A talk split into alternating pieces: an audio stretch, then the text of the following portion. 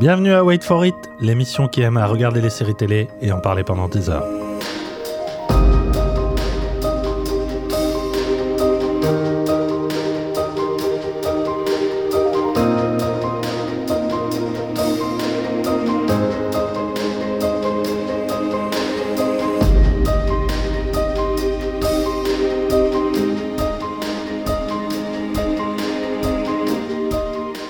Aujourd'hui, les flics gaffeurs de Palmela-Rose, les arnaqueurs à la taxe carbone d'argent et de sang, les survivants spéléo de The Bargain et les flics romanciers de Polar Park. Wait for it, c'est parti.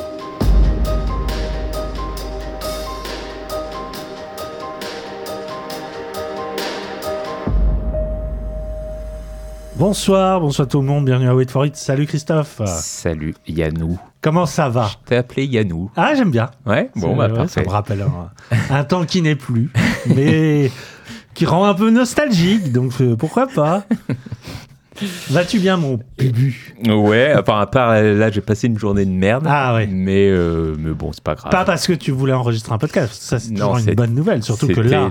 C'était le- l'étincelle de ma journée. Ouais Et en plus, on est pas trop mal niveau timing. C'est vrai, il faut qu'on fasse un point. euh, À chaque fois. à chaque fois, baromètre, euh, voilà. Non, c'est vrai, on est bien niveau timing. euh, ça fait trois émissions au moins qu'on est euh, presque un mois à, Ouais, à la suite. ouais, ouais. Si on arrive à en faire une en décembre, ça devient régulier Ouais, cette histoire. hein. On est à quoi On est au 5, on enregistre le 6 novembre. Ah oui, début décembre. C'est autant tu me dirais bon la, la semaine du 20 décembre, là je te dirais Non, Coco. bien sûr. déconne pas parce que je t'appelle tout le temps comme ça. Bien sûr. Mais oui, oui, oui, oui, gardons, gardons une espèce de constance. Mais attends, pourquoi ta, ta journée a été merdique? Il faut que la France Tu sache. crois, ouais. La France, que Bah, dis-je, le monde francophone. J'ai euh, j'ai fait des travaux, enfin pas moi, mais Ah. euh, j'ai Oui, fait des travaux dans ma salle de bain pour euh, changer un peu la disposition parce que cette salle de bain est immense Ouais. et j'avais l'impression de Problème perdre de de la place. jusqu'à présent. Bah, problème de, de normes PMR en fait. Bon, Excuse-moi du peu. voilà. Et du coup, bah, on s'est dit, essayons de capitaliser un peu avec cet espace pour changer. Et, euh, et voilà, et ça s'est pas très bien passé la pause parce qu'il y a plein de petits trucs qui m'ont, euh, qui nous chagrinent et, euh, et voilà, j'étais C'est un peu, j'étais moi un- là, tu vois, tel que tu me le racontes, Ouais. c'est un peu le début d'un épisode à la Seinfeld ou à la Curb Your. Ah oui, oui, complètement. Comme ouais. quoi les séries, c'est un peu le miroir de nos vies, non? Oh là, quelle, quelle transition incroyable. Quel propos bateau, surtout comment rebondir là-dessus? Alors, programme aujourd'hui euh, dédié, on va dire, à, à- à la rentrée dans ces, dans ces grandes euh, largeurs. hein. Euh, on, va, on va plutôt se concentrer sur l'idée de l'automne. Euh, on, va- Ouais. euh, on va revenir sur euh, les, les The Changeling et Rictus dans, un, dans quelques instants, les, les, les séries qu'on avait très commencé. vite. Très très vite, tout à fait. Ça va être vite torché cette affaire. Mais euh, comme on a décidé de, de mettre en avant des séries qui n'ont pas euh, été, enfin qui sont assez nouvelles, euh, voilà, euh, et qui euh, changent un peu de, voilà, de la répétition des saisons, on va quand même s'arrêter un petit instant sur, euh, on va dire une thématique un peu euh, les grosses séries de la rentrée, parce que Mm. c'est vrai que euh, il y, a, il y a pas mal de blockbusters, il y a pas mal de, de, de, de, de- de séries un peu, un peu ambitieuses qui en sont à leur 2, 3, 4e saison. Et on trouvait ça peut-être un peu redondant d'y consacrer une chronique entière. Mais c'est quand même voilà, des, des, œuvres dont on a parlé dans les émissions précédentes. Et bah, pris comme, prises comme un tout. Ces séries, euh, alors on va parler tant de Ahsoka côté Disney euh, Plus ou Loki, même chaîne, même plateforme, pardon, ou Gen euh, du côté d'Amazon ou Morning Show, Apple et Lupin euh, Netflix. Ben, c'est pas folichon. Hein, c'est là, on est. C'est fou parce que c'était souvent des séries qu'on avait mis un peu au porté. euh, Est-ce que porté au pinacle, ça se dit? Non, Euh, non, c'était non, c'est- non. Porté au nu, Oh, porté au nu, porté pour- au nu. par curiosité. Ouais. Voilà. Euh, et on espérait qu'elle soit peut-être le pinacle de leur genre. Voilà, c'est là où je, je raccorde les wagons.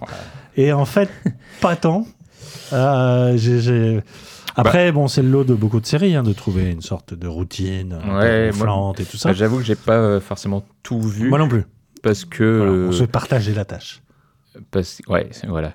Mais parce que bah euh, il y avait peut-être une lassitude déjà, enfin ou en tout cas euh, une, ouais, une lassitude sur certaines séries. Je, on jouait à Ahsoka par exemple, j'avais pas forcément euh, envie de le voir. Je suis pas sûr que je la regarderais sauf si euh, t'es dithyrambique. Je, je serais. Bon, j'attaque. Euh, j'attaque.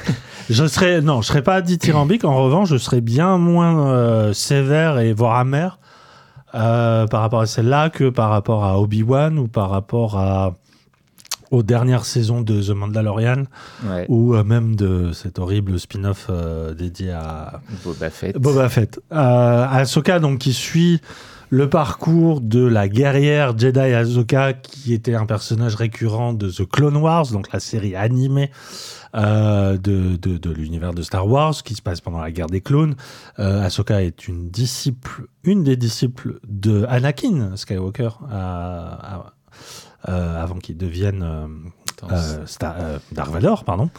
Et euh, hein? C'est lui, il devient. eh, eh, oui. Figure-toi que c'est ton père. Euh, et série, mais vraiment, euh, en fait, ce que j'ai bien aimé, c'est que ça reprend le même euh, pli que The Mandalorian, c'est que c'est c'est vraiment du romanesque très simple, c'est vraiment... euh, c'est- du pur storytelling. Euh, je pense qu'il doit combler les fans de The Clone Wars euh, et qu'il le fait de manière très tout à fait classique et tout à fait euh, tout à fait correcte. Je trouve que Rosario Dawson dans ce rôle-là est, plutôt plutôt talentueux. En tout cas, elle est très crédible.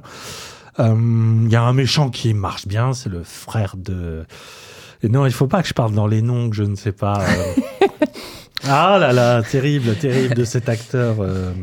Skarsgård, non, Non, l'autre acteur euh, nordique euh, euh, qui joue chez dans le guerrier silencieux et les pushers et Mads Mikkelsen, le frère de Mads Mikkelsen. Ah, Il a un frère? Oui, figure-toi qu'il a un frère. Ah, C'était pas, Et- quand pas tu très le connu vois- ici?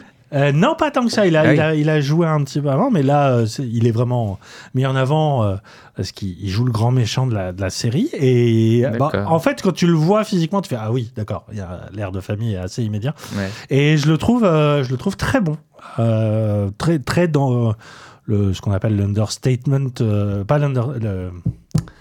Vraiment, ça va pas aller du tout hein, cette émission. Euh, le, le jeu, le sous-jeu, ce qu'on appelle le sous-jeu, mais en anglais, j'ai oublié le, le terme. Je pensais que c'était un understatement, c'est pas du tout ça. Mais un, un jeu très très discret, quoi, pas, qui en fait pas des caisses et tout ça, et ça marche très bien parce que là, il y a une espèce de froideur, de cruauté comme ça, très silencieuse qui, qui, qui marche très très bien. Mais ça va pas au-delà d'un pur divertissement, mais en même temps, je me dis tant mieux parce que une autre série euh, Disney Plus comme Loki, euh, qui nous avait un peu inter... Est-ce qu'on l'a chroniqué? Je sais plus. On l'a- ça nous avait un peu interpellé à l'époque, c'était l'année dernière. Euh, donc, euh, énième spin-off Marvel Ouais. dédié donc au- à Loki, hein, euh, donc dans l'univers de Thor, c'est le frère de Thor, c'est le dieu de la ruse, qui se retrouvait un peu prisonnier de ce euh, monde parallèle et central à la fois, qui est le bureau des affaires, j'ai oublié euh, le vrai nom, le- la- le- mais en gros c'est l'espèce de ouais. d'administration des euh, flux parallèles des- du multivers. C'est Ouais, l'organisation qui se charge de, voilà, de, de veiller au bon fonctionnement de tous les, les univers parallèles. Et c'était présenté comme- un peu comme une espèce de parodie de, à, la, à la Brésil de, de monde, voilà, Administratif. voilà, et- tout ça. Et qui marchait plutôt bien, je trouve, dans les, dans les premiers épisodes. Parce que ça osait quelque chose vers l'humour et, et je pense que ça allait bien à l'acteur, ça allait bien à Marvel tout court. Et euh. Owen Wilson, quoi. Et il y avait Owen Wilson qui était une vraie plus-value comme, euh, comme euh, bah, les gros blockbusters savent faire, c'est-à-dire importer un acteur qui vient du cinéma d'auteur, prendre ses espèces d'excentricité, son univers et l'appliquer là. Et ça, voilà, le, le- le jeu un peu décalé d'Owen Wilson contrastait bien avec celui très incarné de, de Loki. Euh, on sentait quand même déjà des problèmes parce que c'est une série qui voulait à tout prix raccorder avec son lore, à, à justifier donc peut-être des choses, euh, des échos avec les films et tout ça. Euh, et puis qui se trouvait un méchant final euh, qui faisait basculer la série dans quelque chose de dramatiquement un peu plus sérieux, un peu plus grave, et pour le coup, euh, Qui lui allait pas trop. ouais. ouais, moins convaincant. Mais alors, euh, c'est à côté de cette deuxième saison, la première était un vrai chef-d'œuvre. Parce que là, Bah, il y a six épisodes, j'en suis au quatrième, j'ai vraiment envie d'arrêter. Je me force, je sais pas pourquoi. ouais. Je sais pas. Bah ouais, moi non, c'est c'est un peu la même chose. Et déjà la saison 1, j'étais quand même pas hyper emballé non plus quoi par euh, ouais, la, la petite fraîcheur qu'il pouvait y avoir mais Mhm. euh, mais c'est vrai que là le début de la saison 2 euh, bah, on sent qu'ils sa- ils savent pas où ils vont je pense Ouais. Euh, ils essaient d'en faire un truc en disant bah euh, oui on sait pas où on va et on va jouer là-dessus mais je trouve que ça marche pas que c'est chiant et euh, Puis il y a quand ouais, même un truc très. Alors, on n'est pas les gardiens de la morale, les temps de la morale, mais. le, le fameux méchant est joué par un acteur, euh, Jonathan. j'ai Edwards mais c'est pas du tout ça qui, qui était dans. euh, qui a joué dans le dernier Creed. dans The Lovecraft Et Lovecraft Country. Country, pardon. Ouais, une série qu'on avait bien aimée, mais qui, Ouais. euh, dans, voilà, dans le euh, côté vie privée, s'est avéré un, un immense trou de balle euh, violent, accusé de violence et de, de harcèlement envers plusieurs de, de ses anciennes compagnes, qui doit être jugé hein, par rapport à ça, et qui, normalement, aurait dû... Enfin, bah, par rapport aux dates de tournage, Disney aurait sans doute dû un peu, le, le- si ce n'est le cancel, le mettre en retrait. Et alors pour le coup, euh, la série non seulement euh, l'a pas fait, mais, mais la première. Bon après c'est pas lui, c'est une image de lui. Bah, la lui, première image de- de l'acteur la est pas là. Si. Ah bon? Ah mais oui. Ah, je suis pas arrivé Troisième là. ou d'accord. euh, quatrième épisode, tu le vois, il joue dedans. Ah oui, ok. Ah oui, d'accord. Eh ouais, et puis les producteurs ont dit oui, mais c'était pour le bien de la, de la narration. euh, fallait. Donc euh, bon, il y a quand même ce truc un peu euh, dur à avaler. Ouais. Et en plus, ouais, donc t'as pas été au moment où il faut intervenir un nouveau personnage et un nouvel acteur. Et ça, c'est pas anodin, D'accord. non?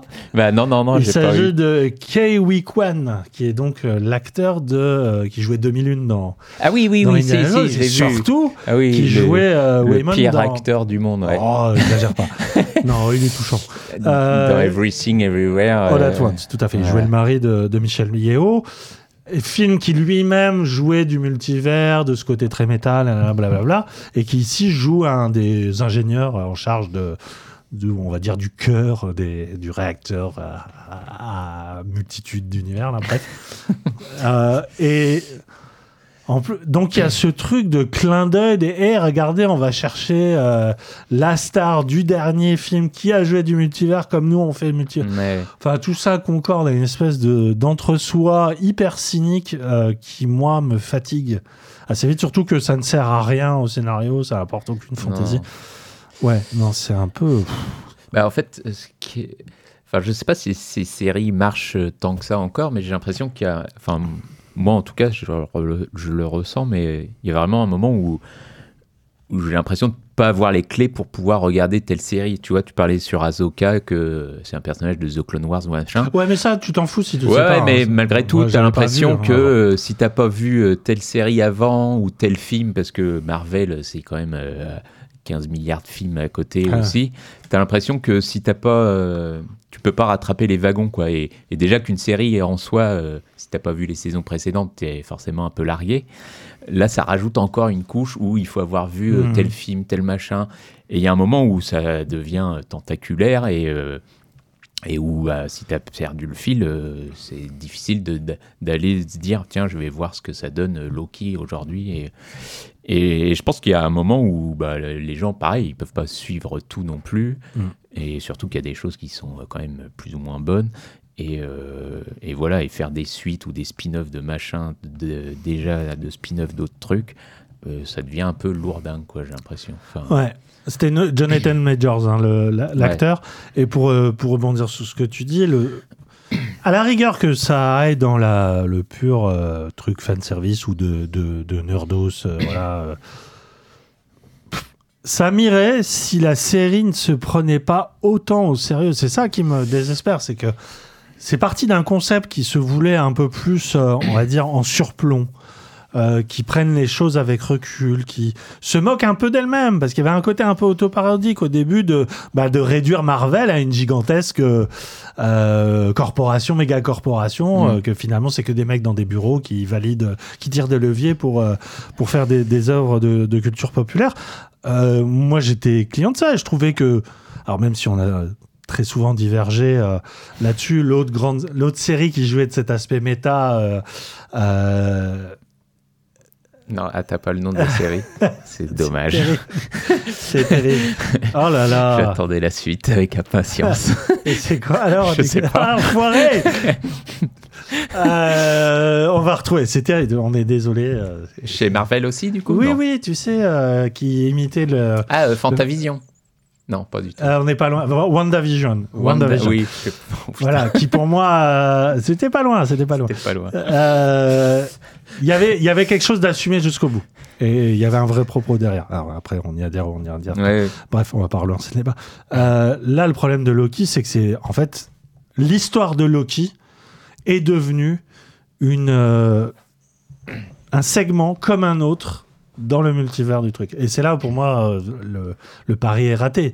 C'est-à-dire que ça aurait pu être finalement qu'une somme de clins d'œil à plein d'œuvres Marvel. Mais en fait, non. hein.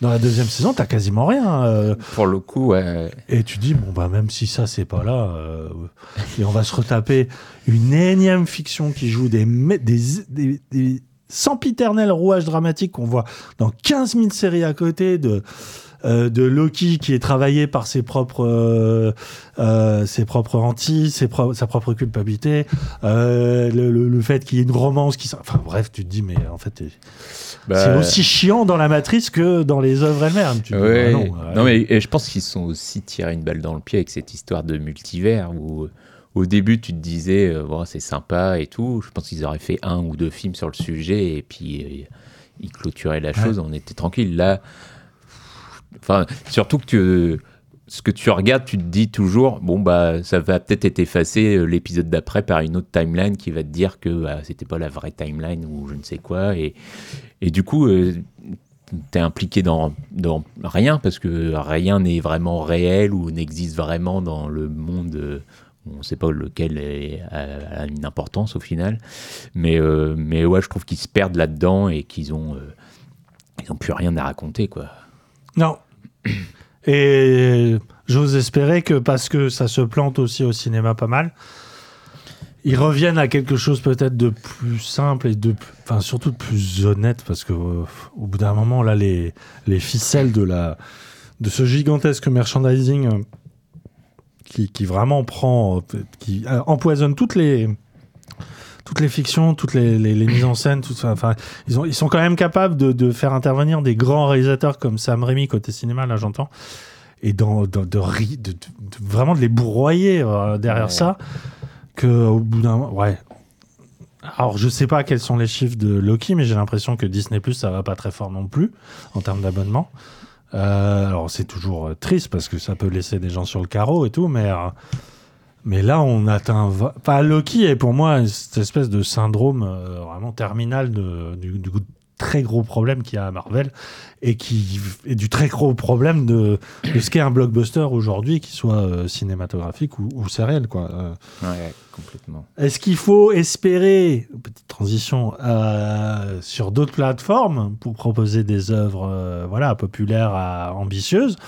La question se pose sur Amazon, euh, puisque euh, après le succès vraiment phénoménal de The Boys, qui en est à trois saisons, la quatrième euh, devrait arriver, enfin elle arrivera l'année prochaine, Ouais.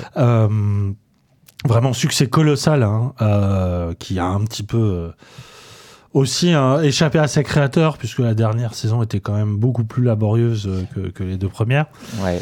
Le, eux aussi se, se, se laissent aller au spin-off avec euh, donc euh, Gen V hein, qui a commencé euh, il y a, quelques semaines. Je crois qu'on ça y l'intégrale est disponible sur, euh, sur Prime, Prime Video.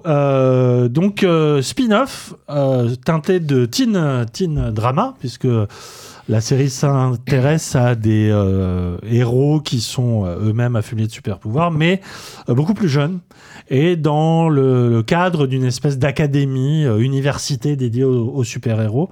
Donc euh, tout nouveau euh, casting, tout nouveau point de vue, si j'ose dire, puisque quand bien même la série jongle avec voilà cette idée de bah, à la fois de côté très très va dire euh, transgressif plutôt régressif que transgressif mais sur la violence le, le, le, le sexe euh, c'est une série moins 18 et, euh, et effectivement on voit beaucoup de choses beaucoup de verges beaucoup de verges malmenées Euh, c'est assez rare pour le dire Ouais, mais très malmenées hein. Ouais. ça, ça y va hein. mais j'ai l'impression que. J'ai pas vu, hein, mais j'ai l'impression que la série se réduit à, à ça, quoi, à faire Alors- exploser des bits ou à les découper euh, comme du saucisson. Au début, j'ai eu peur de ça parce qu'effectivement, euh, déjà la troisième saison, il y avait ce gag. Alors moi, ça m'a fait rire, mais tu sais, du, de l'homme microscopique Ouais, qui éternue et qui éclate son amant. euh, voilà, ça c'est. Mais on s'est bon. Après, tu dis bon. C'est bon, on l'a fait une fois. Et effectivement, ça revient sous une autre forme. Moi, j'ai peur de ça parce que, effectivement, euh, là où The Boy se plante, selon moi, c'est qu'elle croit vraiment qu'elle est à la pointe de la critique et du sarcasme sur notre époque moderne. Alors, si elle peut toucher juste, notamment sur les, les questions de la, la médiatisation des super-héros, il y avait des, des choses assez bien senties. sur, la, Je- ouais, sur la figure héroïque, je Ouais, du, la série a des choses à dire. du, du- du- et de la dimension un peu fascisante du, du super-héros. À Mm. l'heure de Trump, il y avait un truc vraiment, vraiment assez juste. Euh, finalement, euh, bon, on était dans quelque chose de beaucoup plus conventionnel euh, au final. Et j'ai eu peur de ça dans Gen V, mais en fait, ce que, pour l'instant, moi, j'aime plutôt bien. Je suis à 4, ou 5 épisodes parce que ça cherche pas justement à se vouloir être une série politique et sociologique. Ça embrasse vraiment les codes du, du teen. Et je dirais que c'est un peu euh, à mi-chemin entre vraiment le truc très soap, euh, très euh, Art Laker à vif. Oh, c'est une ref de Ah vieux, mais euh, euh, qu'est-ce qu'on dirait plus récente, euh, la série anglaise euh, euh, bah, euh, Sex Education. Education, Ouais, il ouais. y a un peu de ça que je trouve même beaucoup plus réussi que Sex Education. Alors, j'ai oublié de le mettre dans le listing, mais alors Sex Education, j'ai tenu la moitié d'un épisode. Je ne peux Ah plus. ouais, le mec balance. Ah, je balance. ah, voilà. Pour moi, c'est de, le- c'est, c'est de la caricature euh, totale. Bref, pardon, je diverge. Euh, on est à mi-chemin entre ça et Euphoria. Euh, parce qu'il ouais. y, a quand même- y a quand même un truc qui est plutôt bien senti. C'est d'affubler les héros, super-héros et super-héroïnes, enfin en tout cas mutants ou je sais pas comment ils les appellent. Tous leurs pouvoirs sont vraiment liés à des, euh, des espèces de névroses très, très adolescentes ou des, euh, des problématiques très adolescentes.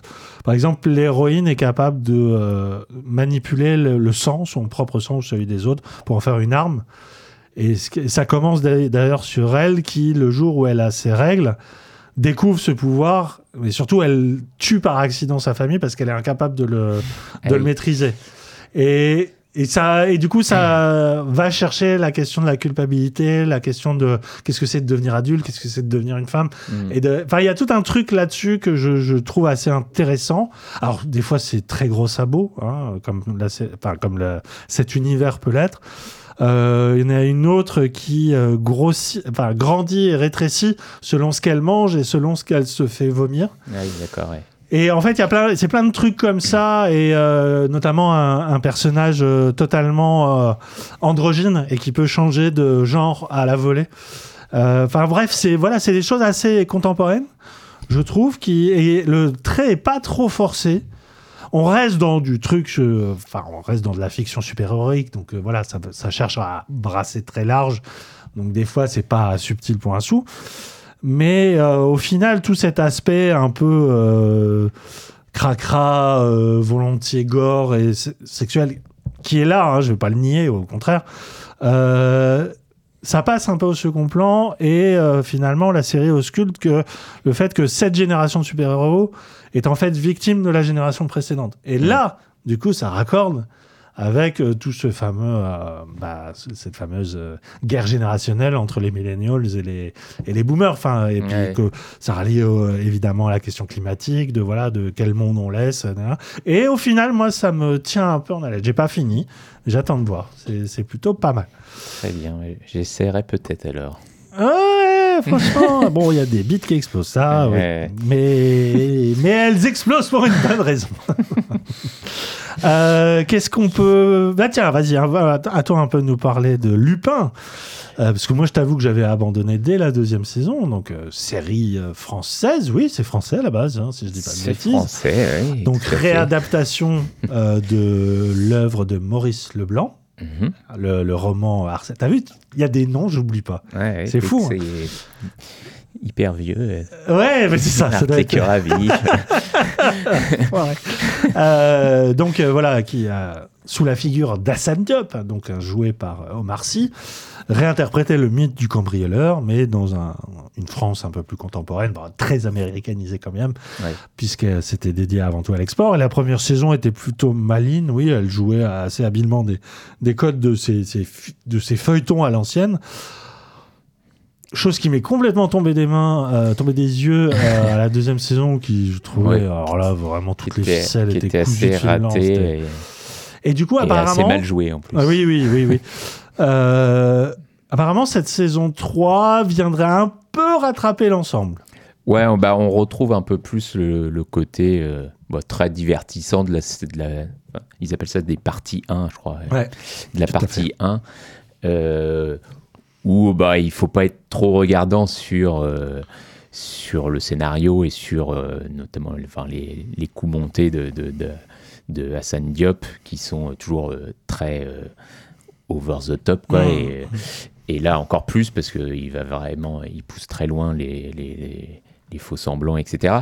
Mais à la fois, je trouve ça un peu platos ou enfin, la relation avec euh, Ludivine Sagné, c'est toujours aussi nul. Oh là quoi. là, oui, ça, Et, c'était pas et bon, ça. elle, on sent qu'il faut un directeur d'acteur, sinon euh, elle est en roue libre là et ça va pas du Ouais, tout. ouais, ouais. Et euh, mais, mais ouais, je sais, je sais par quel miracle j'ai j'ai eu envie d'enchaîner les épisodes assez vite. Ça- Enfin, ça se lit assez. Enfin, ça se lit, ouais. Ça se regarde assez vite. Et, euh, et ouais, il y a ce côté euh, divertissant. Et puis, euh, bon, tu t'amuses toujours à voir, à essayer de deviner comment il a fait pour réussir à tromper tout le monde, etc. Et, et voilà, ouais, on retrouve vraiment le- l'esprit de la, saison 1. Quoi. Et, euh, Ce qui m'a intéressé aussi dans la partie 1, c'était de. Pour le coup, le choix de Marcy était, était vraiment bien vu là-dessus. Enfin, ouais, le- en même temps, il était producteur, donc je pense que ouais, c'est un choix qui s'est un peu imposé de soi. Sur le racisme et tout Euh, ça. sur le- euh, le- surtout donner quoi. une vraie épaisseur à, à ce qu'on appelle les invisibles, c'est-à-dire Mm. qu'ils se déguisaient souvent en euh, concierge, en, en homme d'entretien et tout ça. Et justement, la, la série mettait à jour le fait que, oui, une sorte de, de, de, de- de racisme un peu ordinaire qui faisait qu'il arrivait beaucoup mieux à s'infiltrer. Est-ce Ouais. que ça, c'est perpétué un peu? Oui, oui, c'est toujours là et bah, ça apporte pas d'autres. euh, Enfin, ils, va, ils vont pas forcément plus loin. Disons que là, ils jouent un moment, je crois, ils jouent un livreur et, euh, et pareil, voilà, ils jouent sur ce côté. euh, mais si, euh, vous m'avez déjà vu la semaine dernière, machin, et, et, il, finit par passer comme ça. Et, mais, euh, mais oui, sur deux trois, deux, trois, euh, deux, trois scènes, tu sens qu'il y a toujours ce côté-là qui, euh, qui, qui revient un petit peu et qui est toujours bah, intéressant à, voir et à être mis en avant en tout cas. Mais, mais ouais, non, voilà, c'est. Je vais pas la vendre comme la série euh, de l'année, Hmm. mais. euh, En tout cas, ça rattrape déjà ouais, ça rattrape le, le malgré niveau tout. de la euh, seconde. bah ce qui est ouais, une bonne ouais. nouvelle. J'y allais un peu à reculons parce que ouais, la saison 2, c'était quand même assez pénible. Et, euh, et là, la 3 euh, rattrape un petit peu les choses. Après, il y a toujours des trucs qui sont. Enfin, le. Je sais pas si vous vous souvenez, mais il y a un flic qui, euh, bah, qui a compris Ouais. qu'il s'inspirait des romans et à chaque fois il dit à sa collègue Bah, si, il va faire ça, ça. Et la collègue, ça fait quand même trois saisons où elle te dit Mais non, mais, allez, non, arrête. arrête ton délire et tout. Alors qu'à chaque fois, ça se révèle vrai. mais jusqu'au bout, elle y croit jamais, le, le pauvre mec. Et il y a un moment où tu as envie de dire, bon, bah, changer un peu d'idée, quoi, je sais pas. Mais, euh, mais bon, voilà, ils, ils, ils en, ils en jouent aussi forcément, mais, euh, Mais voilà, c'est inoffensif, mais, euh, mais sympathique. Mais voilà, oui. Déjà, oui. C'est inoffensif et pas offensant. Déjà, Voilà. on, est, on est bien. Et c'est, et c'est regardable et euh, tu sens qu'il y, a, qu'il y y a du pognon aussi dans la série. Ouais. Et- C'était Louis Le Terrier, il me semble, euh, qui avait au moins signé le pilote de la Ouais, là, je sais première. Là, je est- je sais pas si on a des réalisateurs des signatures, euh, non ouais, un peu connus. Ou, Mm. J'ai pas, ouais, j'ai pas fait gaffe, j'avoue. Très bien. Euh, et on va terminer par. Alors, pour le coup, une série qu'on avait beaucoup aimée à son lancement. Euh, alors, je dis pas qu'on l'aime plus aujourd'hui, mais elle a, pour moi, elle a pris quand même un tournant assez, assez fort et un peu dommageable à mon sens. C'est The Morning Show. J'ai, ouais, j'ai pas vu. moi. Trois- Ah J'ai Alors, rien vu. c'est- juste, c'est troisième ou quatrième saison. C'est là où je suis perdu. Troisième. Troisième saison. Donc, Morning Show, série d'Apple TV, qui était une des séries de lancement hein, de la plateforme, euh, qui euh, entendait à travers le prisme de, de ces émissions du matin quotidiennes, euh, type bah, NBC, voilà, type Télématin chez nous, hein, mais qui, qui donnait un- la part belle à, à la fois à l'actualité chaude de, de, de, de l'actualité, ouais, et euh, le côté très euh, proche de, du, du peuple avec des chroniques beaucoup plus, euh, on va dire, triviales que, les, que les, les, les, les night shows ou les late shows. Euh, la série se faisait vraiment le, le miroir pour le coup du contemporain puisque à travers euh, l'histoire de son présentateur vedette qui tout d'un coup était euh, cancel après euh, des, des, des affaires de, de, de harcèlement euh, sexuel auprès de ses, ses, ses, ses collègues, voilà reflétait euh, le, le mouvement MeToo, Mhm.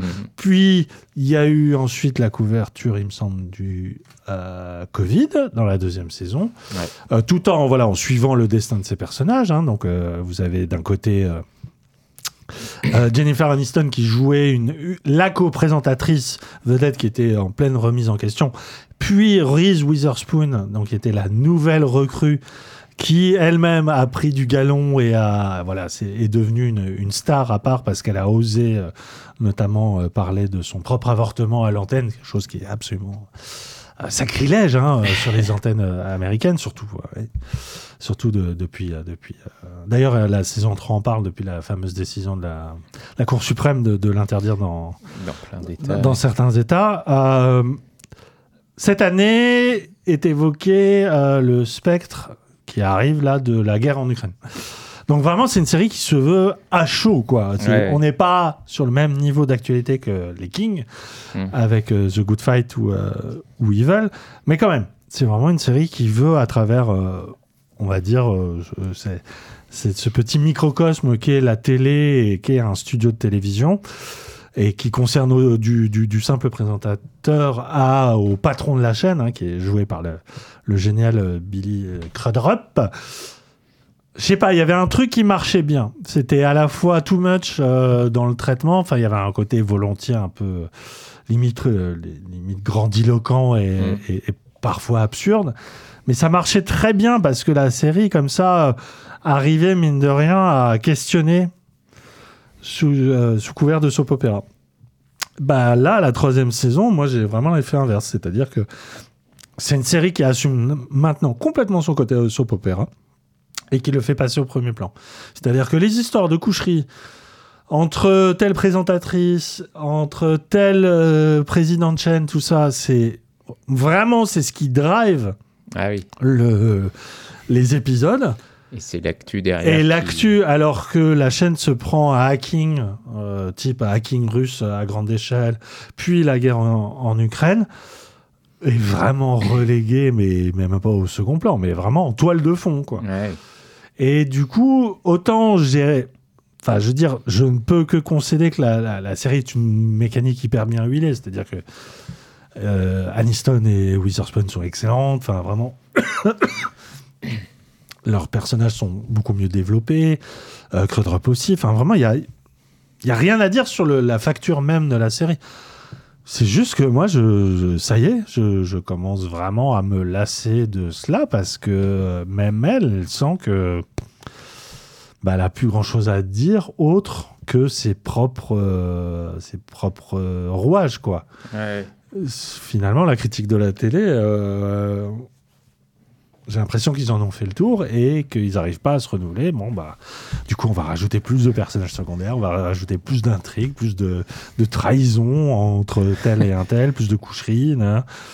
Et en fait, quand tu prends ça avec recul, tu te dis, mais qu'est-ce qui différencie ça d'un. euh, euh, pas plus belle la vie, euh, mais d'un. Ouais, d'un Peyton Place ou d'un Feu de l'amour à l'époque, quoi. Ouais. Si, c'est mieux, c'est- mieux rythmé, il y a plus de blagues. Ouais. Mais au-delà de ça, euh, je sais pas. C'est moi je trouve que ça, ça, ça tourne un petit peu à vide. Ça se regarde le nombril, quoi. ouais. Oui, c'est ça. Puis c'est ça oublie ce qu'il y a autour. quoi. bah si la, la série n'avait pas fait le pari d'être une sorte de caisse de résonance de, de, de, de- du, des années 2000, euh, 2010 et 2020, ok, bah, euh, je, je regarderai ça avec plaisir, mais le truc c'est que là où, euh, quand bien même j'ai beaucoup de, de reproches à faire à Succession, bon bah Succession elle a quand même été au bout de ce- son truc. Ouais. Elle a pas, elle est pas, Elle a euh, pas dévié en chemin. Ouais, elle est pas, elle a pas tourné à vide euh, sur elle-même, tu vois. Mm. Là, euh, ça guette, ça guette très très clairement le, la vacuité, quoi.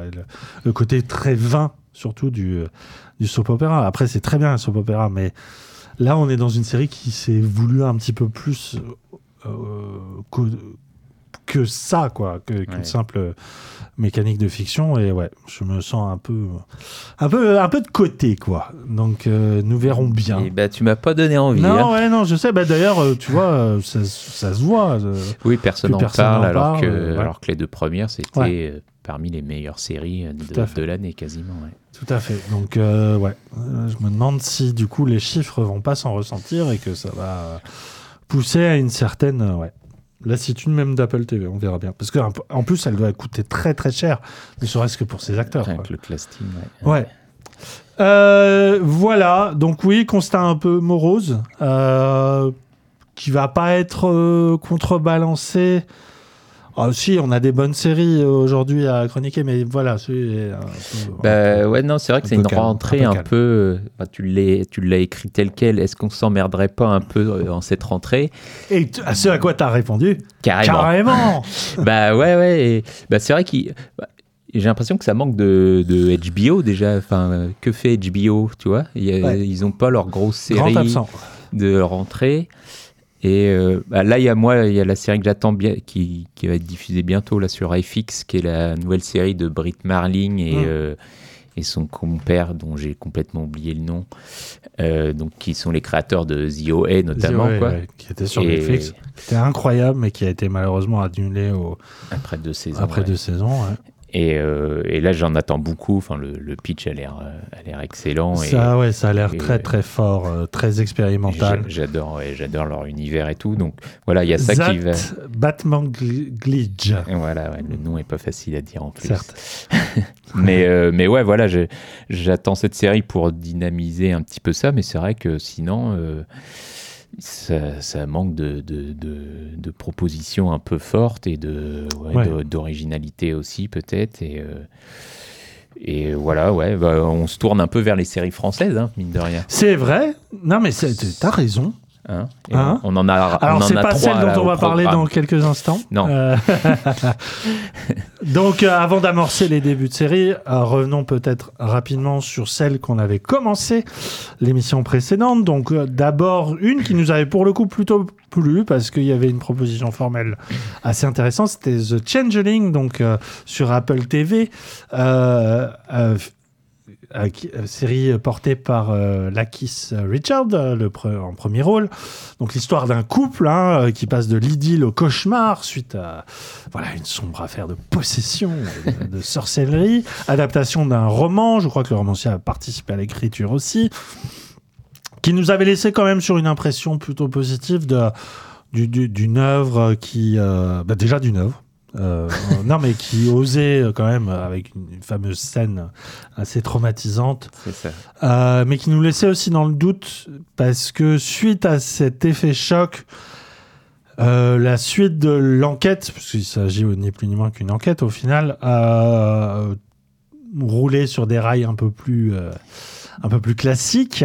Bah, Et au final, Il Ouais. nous restait deux ou trois épisodes, on les a regardés. restait- ouais, bah, je les ai regardés euh, vraiment euh, d'un œil presque, Ah ouais? En me Ouais, forçant. J'ai bien aimé. moi. Ah Ouais, ouais, non, Mm. moi j'ai vraiment. Bah, ce que je redoutais que le meilleur était passé, bah, euh, clairement pour moi, ouais, c'était Oui, oui. c'était Mm. passé. Et, et ouais, je, je pourrais à peine te raconter ce qui se passe, tellement j'ai l'impression que ça a été euh, trois fois le même épisode, un peu. T'es dur. T'es dur. Il y a quand même, moi, il y a un épisode que je trouve hyper fort parce que c'est, on appellerait ça un filler dans la, Ouais, le jargon, c'est-à-dire des, des épisodes qui ne servent absolument pas à faire euh, avancer l'intrigue, mais qui sont au contraire là pour remplir. Et ça, il a cette nature-là parce que là, à ce moment-là, l'intrigue est au point mort. Mm. C'est un épisode qui est entièrement dédié à la mère du, du héros, qui est en fait une sorte de voyage mental dans sa psyché, son passé, tout ça qui mélange vraiment les deux régimes de réalité. euh, euh, onirisme et tout ça. Et euh, sur le même mode un peu que, que ce fameux épisode un peu, un peu traumatisant de, de- de- quand la femme devient, devient folle. ouais. Et on comprend euh, peu après pourquoi, Pourquoi, et comment. ouais. Euh, ça, c'est vrai que, en fait, là, tout ce qui est rationalisation de ce geste euh, primitif, horrible, est pas forcément à la hauteur du geste lui-même. Non. En revanche, cet épisode sur la mer, en termes d'inventivité et de juste de poésie visuelle, je trouvais ça hyper beau. moi. Mais ça sert à rien, je suis d'accord. Enfin, ça sert non, à, mais- à rien en soi. Mais en même temps, ça dit beaucoup de la capacité de la série à savoir un peu se transcender sur une histoire qui est au final une histoire assez classique de sorcellerie moderne. Voilà. Euh, effectivement, là, oui, et puis très fable parce qu'il y a la figure de l'ogre à la, à, la- Ouais. à la fin qui est un peu décevante. Euh, là, je trouve que quand même, euh, dédier 40 minutes à la vie de cette femme qui, qui, qui vraiment un personnage secondaire dans l'intrigue et qui, en fait, donne tout, toutes les clés d'interprétation sur euh, bah, comment ils en sont arrivés là. Moi, j'ai trouvé ça très beau. Et bah très bien. et donc, du coup, ça a été, il me semble, prolongé pour une seconde saison. Donc, euh, Ouais. et j'ai- Bah, moi, j'ai quand même hâte de voir la suite de ça. Ouais, ouais, pff, ouais, j'attendrai que tu me dises si ça vaut vraiment le coup, quoi. Non, t'attendras que je te dise Oh non, t'avais raison, Christophe. euh, n'y va jamais. euh, voilà. Sans doute, mais Sans bon, doute, ça, je t'aurais prévenu, hein, Yann. En tout cas, moi, je pense que ça vaut le détour. C'est sur Apple TV. euh, The Changeling. Et alors, cas Oui. épineux. Oui, que oui, ce. Rictus, donc série française, série OCS signature, donc ces premières séries à qui la chaîne OCS donne la chance hein, de faire euh, découvrir de nouveaux talents, de nouveaux auteurs, autrices, avait un pitch assez, assez euh, saugrenu, hein, de celui d'imaginer une, une société dystopique où le rire est devenu interdit et conditionne euh, donc euh, le- l'espèce de d'oppression très orwellienne de sa société où tous les tous les gens sont obligés de, de garder une mine complètement interdite et de, sont interdits de faire des blagues et ne sont autorisés qu'à faire une sorte de rictus donc pour manifester leurs émotions. Série fauchée, hein, série qui essaie par les, les- le biais de l'imaginaire, de, de la suggestion, de, puis surtout du, du côté un peu, un peu cocasse de, de, voilà, de son postulat, Ouais. euh, à arriver à faire vivre un univers via la, la figure notamment de son acteur principal euh, Fred Testo, euh, nous laisser un peu en comment dire dans l'attente d'une quelque chose de plus de vraiment convaincant parce que on sentait qu'il y avait quelque chose de très fragile, très bancal, et en même temps on se disait ah ils tiennent quand même un truc. hein. Ouais, ouais. Et au final, quel effondrement Bah, euh, Terrible, terrible, Rictus.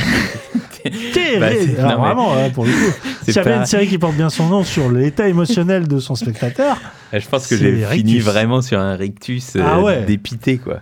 Ah ouais, ouais, Mais, c'est euh, tellement dommage. Enfin, bah- En fait, moi, ce qui m'a pas dérangé, c'est euh, la seconde moitié. C'est vraiment ça, son tout dernier épisode, qui pour le coup est Ouais, même avant. nul de bout en bout. Oui, oui, oui, oui, non, mais euh, ouais, mais même avant. Ah. puis, bah, en fait, tout ce- toutes les craintes qu'on a pu énoncer euh, dans le précédent podcast euh, se sont euh, révélées. En tout cas, il n'y a pas eu.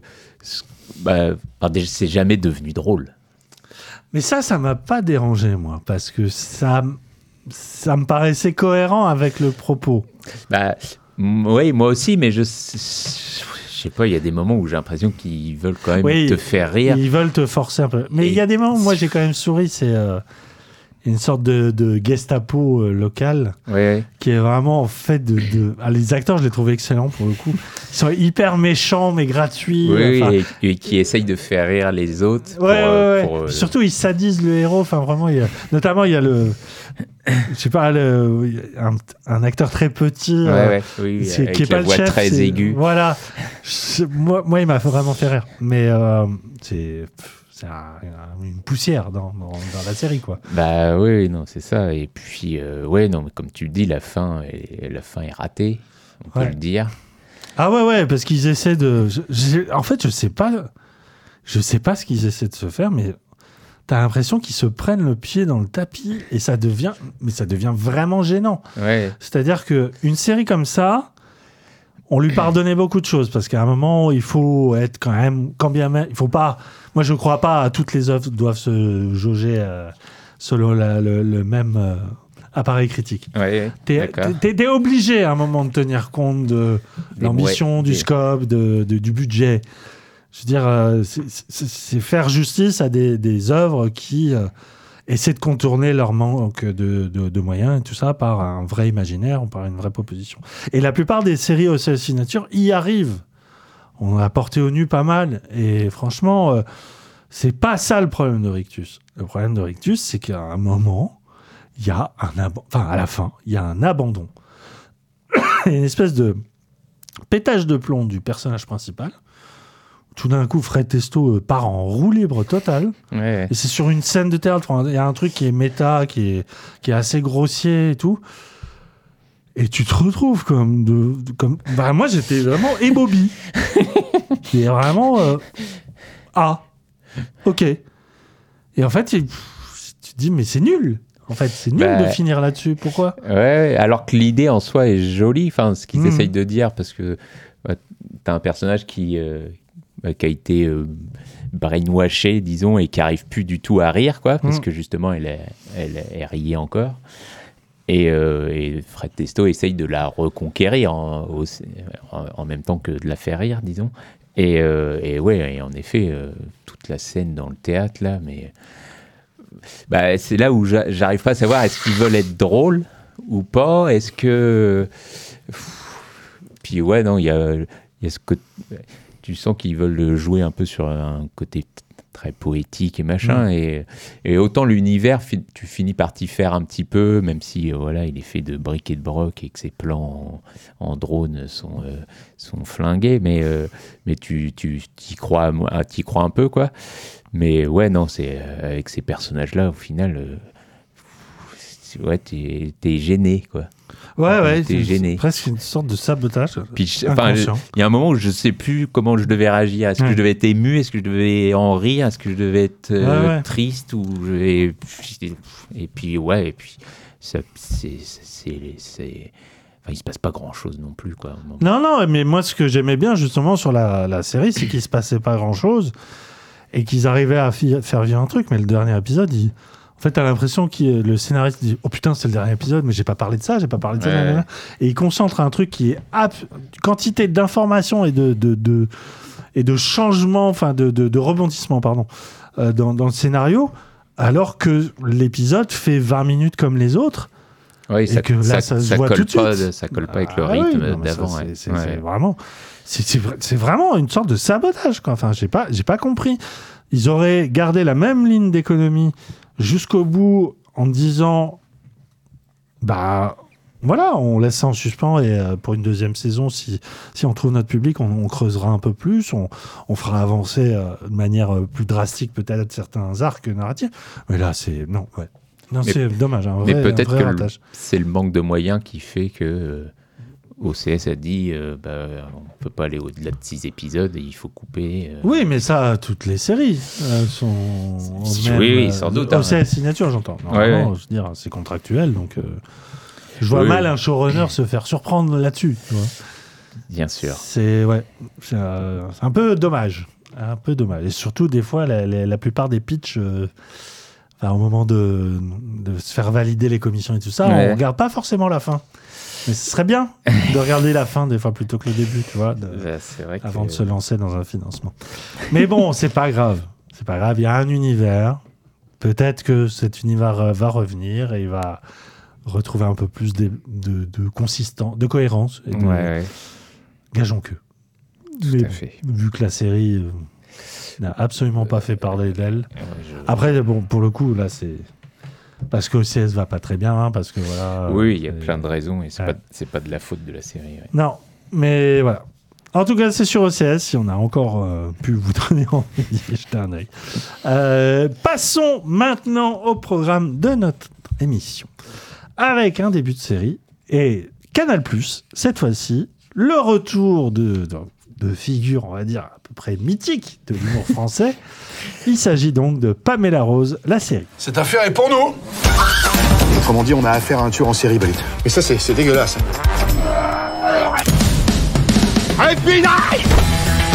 Tu m'avais promis plus d'enquête de terrain.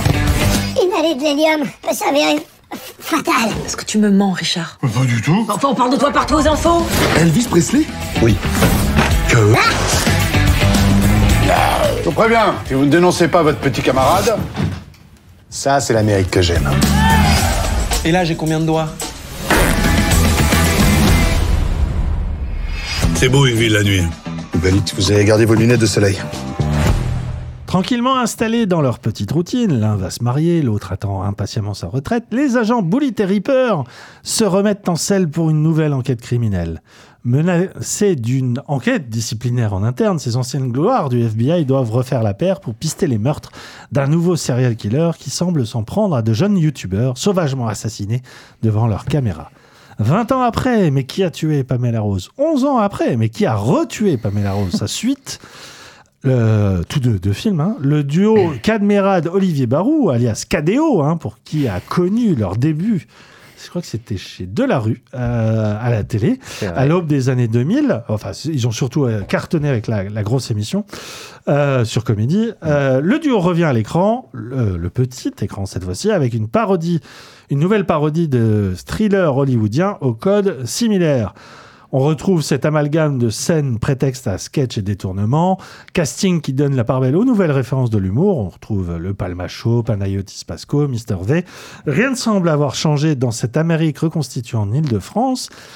Déjà, est-ce que la formule avait marché sur toi, Christophe? Et surtout, est-ce qu'elle marche, une fois encore, sous forme sérielle?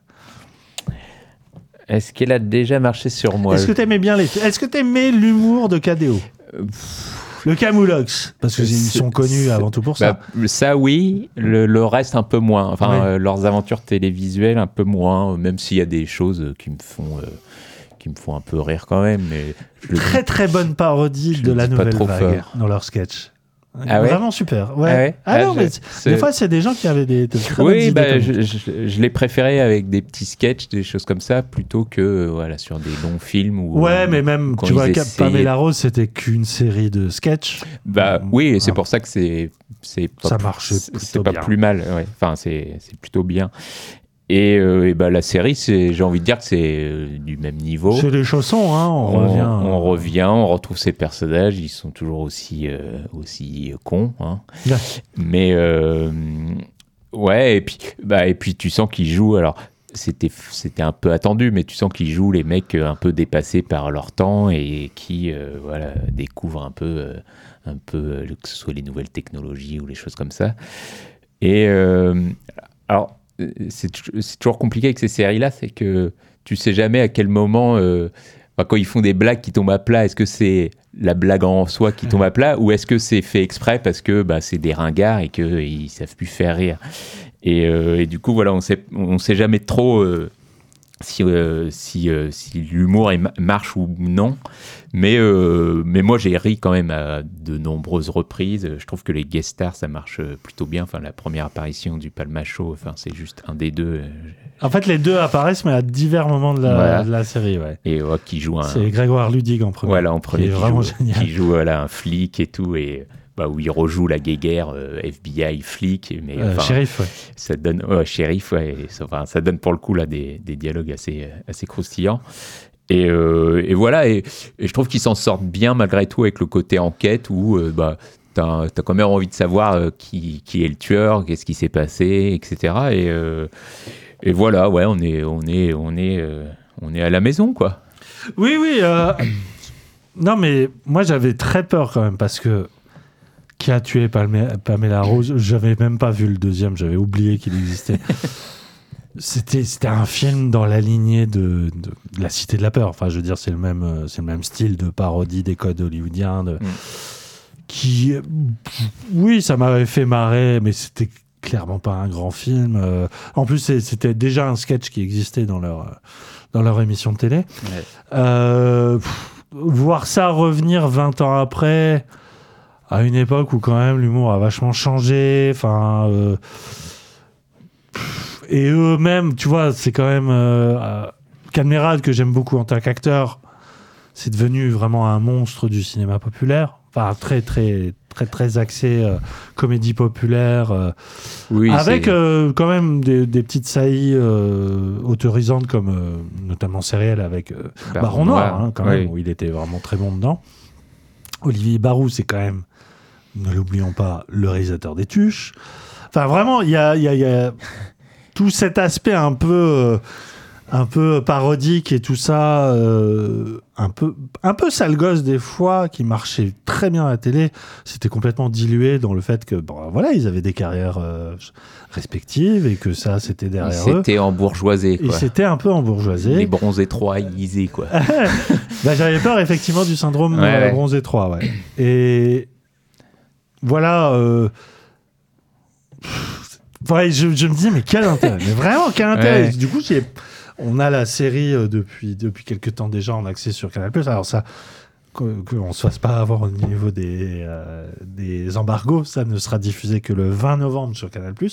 Sous, euh, Si ça se trouve, on n'a pas le droit d'en parler. Si, si, si. si, si, Ah, t'as j'ai vérifié. euh, j'ai j'ai vraiment pris. Enfin, en fait, je m'y suis mis euh, la veille de notre podcast parce que pour Ouais. moi.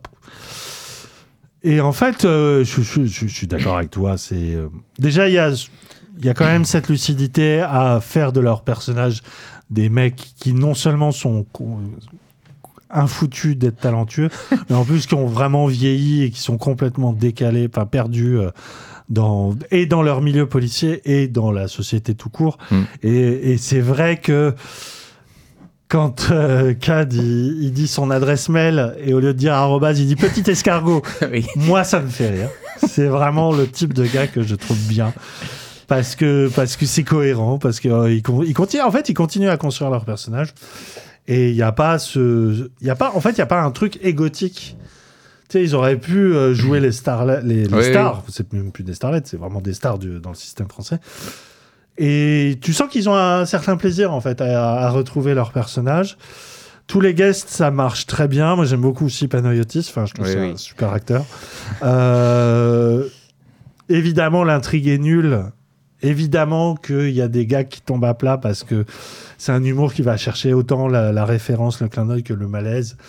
Et, l'absurde vachement aussi. Ouais, Enfin, ouais, complètement. Oui, alors c'est Qui marche plutôt bien, je trouve, même pour- si- parce que leur modèle, c'est rêve, rêve de vieux, c'est les as, quoi. C'est les euh, qui euh, y a-t-il un pilote dans l'avion Ouais, Euh, Y a-t-il un flic et tout ça ce- ce- c'est- Cette comédie purement absurde qui, qui est morte dans les années 90, euh, je sais plus quel était le, bon, le Hot Shot peut-être les derniers vraiment Ouais. représentants. Euh, concept qui, est impossible à, à faire, enfin qui n'existe plus. Euh, et euh, qui là, ben, ou- franchement, ouais, faut vraiment pas en attendre grand chose. Ça se regarde vraiment euh, comme ça, comme une espèce de friandise. Friandise, pardon. et bah, je vais vite me retrouver limité parce que moi, j'ai, j'ai- déjà, j'ai pas tout vu. Je vais pas te dire que j'ai hâte de savoir qui est le tueur. Non, on n'a pas. Non, non mais euh, bah, c'est vrai qu'il n'y a, pas- a pas plus à en dire, j'ai l'impression. Et euh, il n'y a pas une seconde lecture dans cette série ou je ne sais quoi. Mais, euh, mais ouais, tu sens juste qu'ils sont, qu'ils sont contents de faire leur connerie, qu'ils essaient pas de. De, de venir en disant euh, on va refaire une vraie bonne série comique française. Non, ils savent où ils sont et ils sont voilà entre eux à se, à se vanner con- constamment. Enfin, euh, n'arrête pas de dire que. Parce que le personnage d'Olivier est célibataire et il arrête pas de dire parce qu'il est moche et qu'il Il a un physique petit. et il a euh, un physique petit, etc. Et, Très bizarre, ouais. et c'est tout con, mais ça marche. Mais euh, pareil, il y a une, euh, il y a un interrogatoire à un moment. Je sais pas si tu as eu, tant pis, je te spoil un peu. Oui, mais, euh, et euh, ils font croire, pour faire parler le mec, ils font croire que c'est la fin du monde. Oui, si, c'est dans le premier épisode. Ah donc oui, oui, bon, oui, bah, oui, voilà. je m'en souviens quand même. Et, euh, et, bah, et tu vois le venir, le truc à 1000 km. Et en même temps, bah, ils arrivent à te faire rire alors que tu sais où ils vont et, Oui, oui. et ça marche plutôt bien. Quoi. Et, euh, et voilà, c'est un peu toujours comme ça, tu sais un peu ce, que, ce qui t'attend, mais, euh, mais tu y vas avec, avec un certain plaisir. Quoi. Ouais, ouais, ouais. ouais, Et tu retrouves la Fuego. Quoi. La Fuego, Turbo, machin. Alors moi, ce qui m'avait fait le plus rire dans Pamela Rose, moi et mon frère, parce que ça c'est un, un souvenir vraiment fraternel, c'est euh, c'était une des scènes cachées, euh, effacées, que, euh, voilà. Euh, qui, qui mettait dans le dé- dans le dans le DVD. euh, et c'était une chanson, je sais plus, enfin c'était, Hé hé l'étranger, enlève le frein à main. Et il manque un peu ça Ah oui. pour que je sois comblé. Ouais, je, je sais plus s'il y a une chanson à un moment. ouais, Peut-être que tu. Ouais, je sais plus.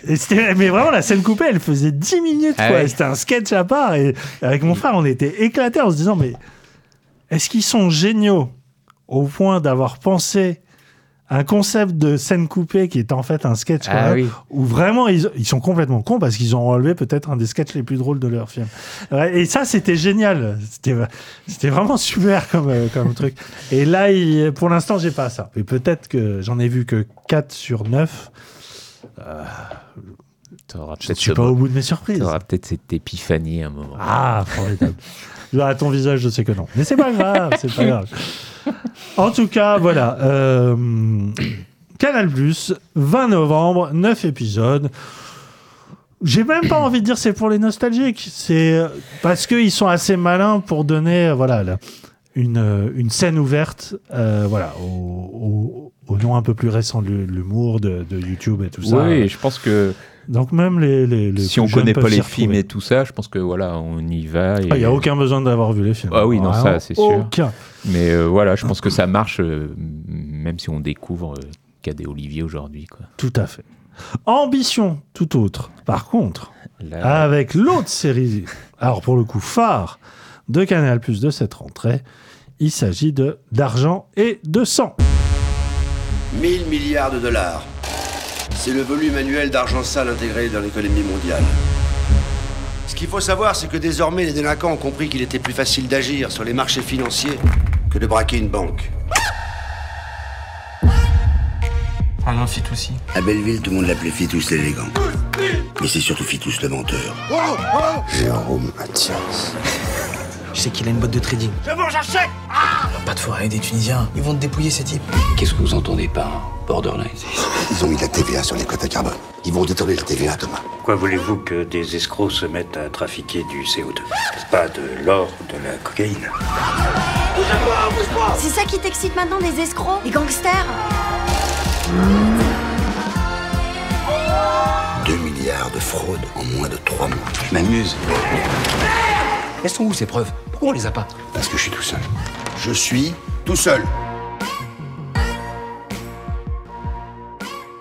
D'après le livre Enquête de Fabrice Arfi, D'argent et de sang revient sous le prisme de la fiction sur ce qu'on a appelé l'arnaque du siècle, survenue en France et en Europe entre 2008 et 2009. Avec minutie, la série de Xavier Giannoli, dont son dernier film Les Illusions perdues avait remporté 7 Césars en 2022. Euh, donc euh, Giannoli tente de nous expliquer comment les millions ont pu partir en fumée en profitant de quotas carbone mis en place pour lutter contre le réchauffement climatique. On y suit en particulier Simon Weineichter, directeur du service national des douanes judiciaires, chargé d'enquêter sur une escroquerie qui prend sa source à Belleville entre des arnaqueurs et un trader marié à une richissime famille. Canal Plus a pris la- le parti de diffuser la série en deux parties de six épisodes, donc on- nous on parlera que de la première partie. Ah bon? Ouais, Ah, on est obligé? Ouais on est obligé Ok, là ok. pour le coup. Ah merde. La seconde étant attendue pour 2024, qui euh, est C'est donc pas vrai. Pardon. Ouais. Alors là, Ouais, je, ouais, je ouais. te coupe. Je suis désolé. Ouais, je nique mais- ton lancement, mais. Oui, oui, là pour le coup, il y a Oh, vraiment. bon sang J'ai signé de mon sang d'accord. pour nous deux. Ok, ok, pardon. Euh, donc ouais, diffusion en deux parties euh, et donc la série qui, sous ses airs de grosse enquête très documentée, laisse aussi une large place aux relations humaines dans un monde complètement corrompu par l'argent. Alors moi j'ai trouvé ça passionnant. Euh, Qu'en as-tu pensé Oui, oui. euh, Yann et puis, de toute façon, là, je faisais. Enfin, j'étais un peu paniqué pendant quelques minutes à me dire ah merde, va falloir que je tronque mon avis. Mais en fait, non, ça va. Je, je, je peux dire que mon avis sur la, pre- enfin, cette première partie est, est entièrement ce. Bref. Euh, alors, c'est Venachter, hein, juste. euh, Oui, je c'est savais pas parti à comment le dire. l'américaine, c'est Simon Venachter. Euh, alors. Moi, je partirais de de- de- d'une première expérience que j'ai eue avec cette histoire, non pas avec d'argent et de sang, que euh, oui, j'ai trouvé ça absolument passionnant, passionnant et, et extrêmement bien fait de, de la part de euh, de, de Giannoli, c'est euh, l'histoire de l'arnaque à la taxe carbone. C'est euh, c'est un très très gros scandale hein, en France qui a été mis à jour en euh, 2021 euh, avec un documentaire sur Netflix qui s'appelait Les Rois de l'arnaque, Mm. réalisé par Guillaume Niclou, qui lui, pour le coup, partait à la rencontre euh, de deux ou trois des, arna- des, vrais principaux euh, intéressés, mais du côté des arnaqueurs. Et notamment euh, Marco Mouli. Donc, euh, euh, vraiment escroc à la petite semaine du, du, du, du milieu juif tunisien de Belleville, euh, qui est ici campé par Ramzi. hein. ils l'ont renommé en. Ah, j'ai oublié le nom du, perso. Fitous. Voilà, Fitous, il s'appelle Fitous. Marco Mouli, qui est une espèce de figure flamboyante de l'escroc euh, euh, battleur, euh, vraiment grande gouaille, titi parisien, incroyable personnage qui pourtant était lui-même à l'écran et qui euh, mystifiait complètement la réalisation de Niclou. On sentait vraiment que le film était en train de se faire arnaquer par cette figure-là, quand bien même il essayait de débunker l'affaire. Et le, le film est génial là-dessus, vraiment. Je vous recommande, c'est assez brillant parce que on a. En fait, la- la- le, le film se fait avoir et j'a- j'adore ce concept. Même si euh, d'argent et de sang vient ramener la vérité, c'est vraiment quelque chose d'horrible. L'arnaque de la taxe carbone, c'est vraiment quelque chose qui a, qui a pris des proportions déjà gigantesques à l'échelle internationale, mais qui surtout, euh, a vraiment profité de, de des politiques euh, européennes liées à l'environnement et, et la série ne, le rappelle avec des images presque subliminales de de bah, des dégâts du changement climatique et tout Mm. ça tu vois enfin il y a vraiment un truc de, de de moralement très très très rude à encaisser que les rois de l'arnaque euh, finalement euh, passent un peu sous silence un peu, ouais. mais ce qu'il faut savoir, c'est que euh, est non seulement libre, mais c'est devenu euh, aussi un- quelqu'un de la jet set euh, parisienne. Et on l'a vu, moi je l'ai vu notamment euh, passer chez euh, au Touche pas à mon poste de d'Anouna. Donc il y a vraiment ce, ce truc de jusqu'au bout, un peu comme Christophe Rocancourt, et vraiment il aura été le meilleur, le meilleur escroc de, de France, quoi. Ouais. Là, son personnage est, n'est pas au centre d'Argent et de sang. Euh, ce qui intéresse euh, Giannoli, même si c'est une œuvre chorale et que, pour le coup, euh, Ramzi Bedia en tant qu'acteur est absolument hallucinant en Fitous. Enfin, vraiment, il arrive. Non seulement tu as vraiment l'impression que c'est lui, pour le coup, quand tu regardes le documentaire et que tu vois la partition de, de Ramzi, il a vraiment fait un travail d'observation et c'est Ouais. hallucinant de mimétisme tout en étant lui-même Ramsey. Enfin, il y a vraiment, vraiment un super travail de composition qui prouve que, que, que il peut quand même être un acteur euh, sérieux et, et quand il arrête d'être fainéant, quoi. Euh, Là où la série est assez passionnante, c'est qu'au fond, elle traite de, comme souvent dans les films de Giannoli, comme, euh, alors pas trop les grandes illusions, qui est pas mon préféré, mais plutôt Les illusions perdues. ouais. les illusions perdues. Moi, celui que j'aime par-dessus tout, c'est celui avec François Cluzet. Euh, quand il construit une autoroute. Euh, à l'origine. À l'origine. C'est la figure de. euh, à la fois de quelqu'un qui est d'obsessif. C'est vraiment une série sur l'obsession. L'obsession étant cette fois-ci du côté de la loi, c'est celui euh, de, de Venachter, donc le procureur, juge, enquêteur, euh, qui vraiment va passer sa vie quasiment entière à traquer euh, donc ces, criminels. Et euh, aussi la, la- la question de, de- d'être pris dans un engrenage, parce que Giannoli aime bien ça, c'est quand les, c'est, des personnages qui euh, croient tellement à leurs mensonges qu'ils finissent par être englobés dedans, et il y a une figure de damné assez, euh, assez mythologique derrière ça. Et la série prend vraiment des aspects de limite pas d'opéra mais de, de, de grandes fresques quoi Oui. euh, fresques historiques dont on a l'habitude d'habi- de voir du côté du cinéma hollywoodien. C'est-à-dire que ce, ce thème-là, aux États-Unis, c'est l'équivalent de euh, euh, d'un Michael Mann quand il fait euh, son film sur l'industrie du tabac. Voilà, des grands films à dossier édifiants hein, par rapport à ce par rapport à ce qu'on apprend, parce que c'est vraiment et c'est pas pour rien que c'est un, c'est un Arfi, il est chez Mediapart, c'est lui qui a Big Malion, c'est lui aussi. Enfin, c'est vraiment le, le- le gros, le grand journaliste, la grande figure du reporter, qui est là pour euh, mettre à jour les, les plus grandes arnaques de l'histoire.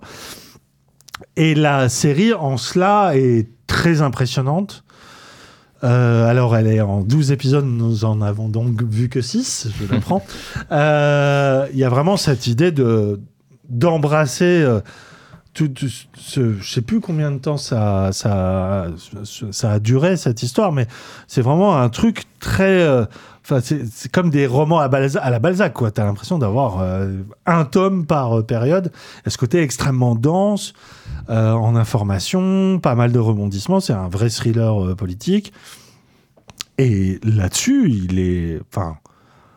Je n'ai absolument rien à redire, tellement Ouais. c'est bien fait, c'est bien écrit.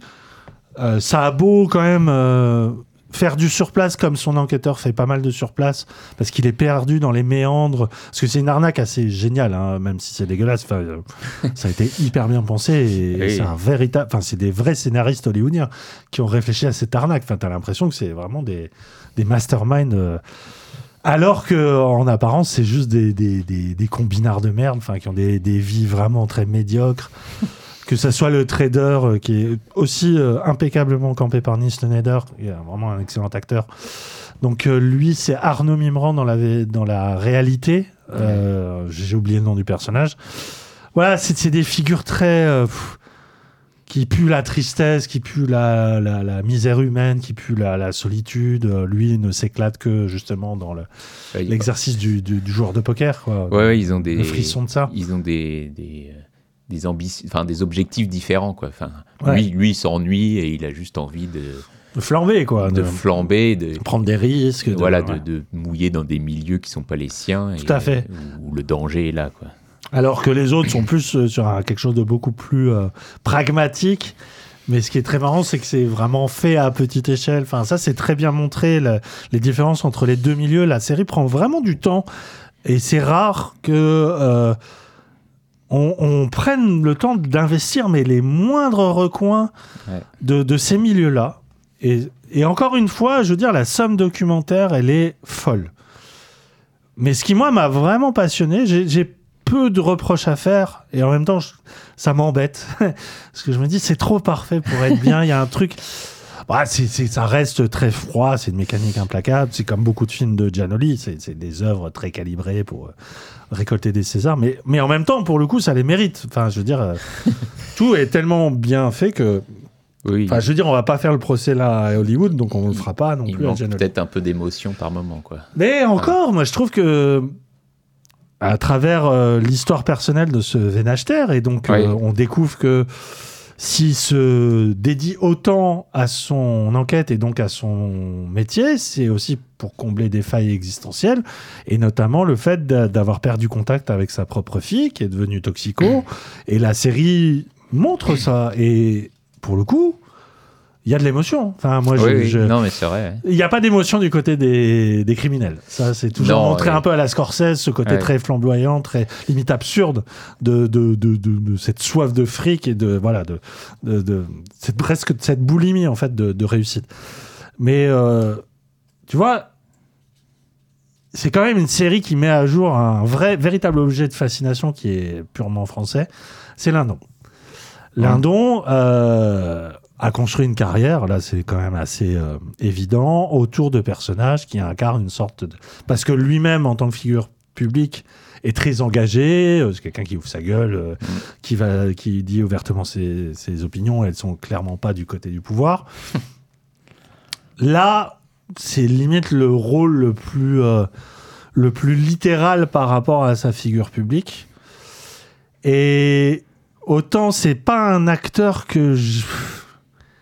Bon, c'est très personnel, très subjectif, que j'apprécie énormément chez euh, un Stéphane Brisé, par exemple, ou, euh, parce que justement, on est, enfin, c'est un peu comme Catherine Deneuve ou euh, ou de, Depardieu, c'est-à-dire que c'est des, en fait, c'est le statut de la star qui transcende les personnages. C'est, on va plus voir un, un film sur tel sujet, on va voir un Lindon movie parce que Ouais. on sait qu'on va retrouver toutes les, les, les- les mêmes automatismes.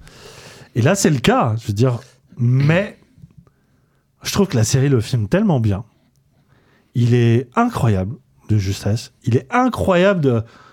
Enfin, juste de ténacité, quoi. Quand il, Vraiment, les interrogatoires qu'il mène, quand il ose aller voir les banques et tout ça et leur dire, mais, en fait, pourquoi on accepterait ce monde pourri? Il y a un moment, on a des valeurs et tout ça. Et, et alors, je sais pas quelle est la, part de réalité et de fiction par rapport à la figure du vrai enquêteur et tout ça.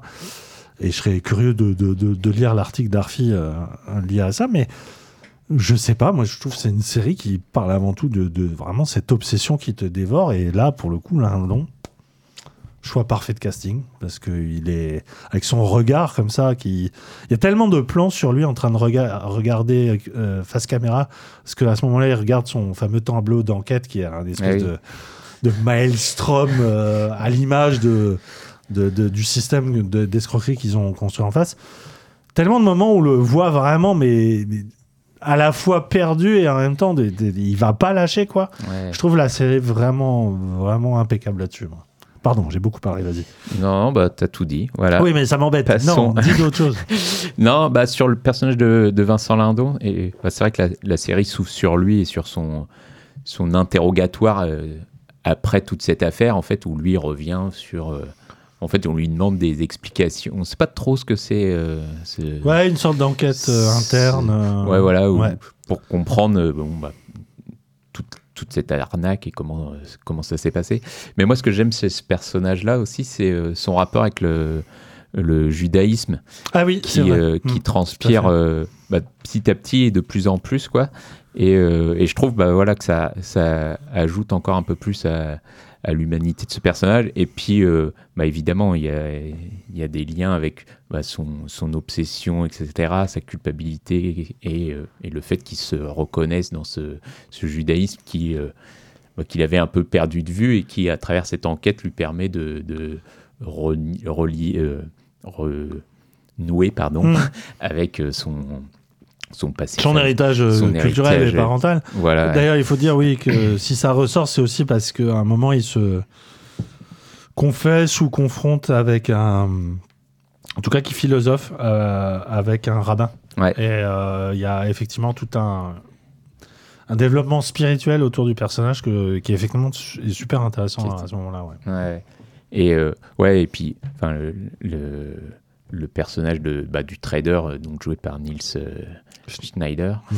euh, bah, lui il est marié avec une euh, avec une femme dont le père est euh, un grand ponte, euh, enfin un homme d'affaires Ouais. juif quoi, et du coup c'est pour ça que Vincent Lindon Et très, très est lié. influent et qui, qui a des connexions avec le pouvoir et tout. Enfin, Voilà, et Vincent Quelque chose de Lindon est- tentaculaire. Et, enfin, le rencontre forcément cet homme-là, et voilà, il y a plein d'échanges, etc. Et, et en effet, voilà, il y a toute cette question-là du judaïsme qui que je trouve très belle dans la série.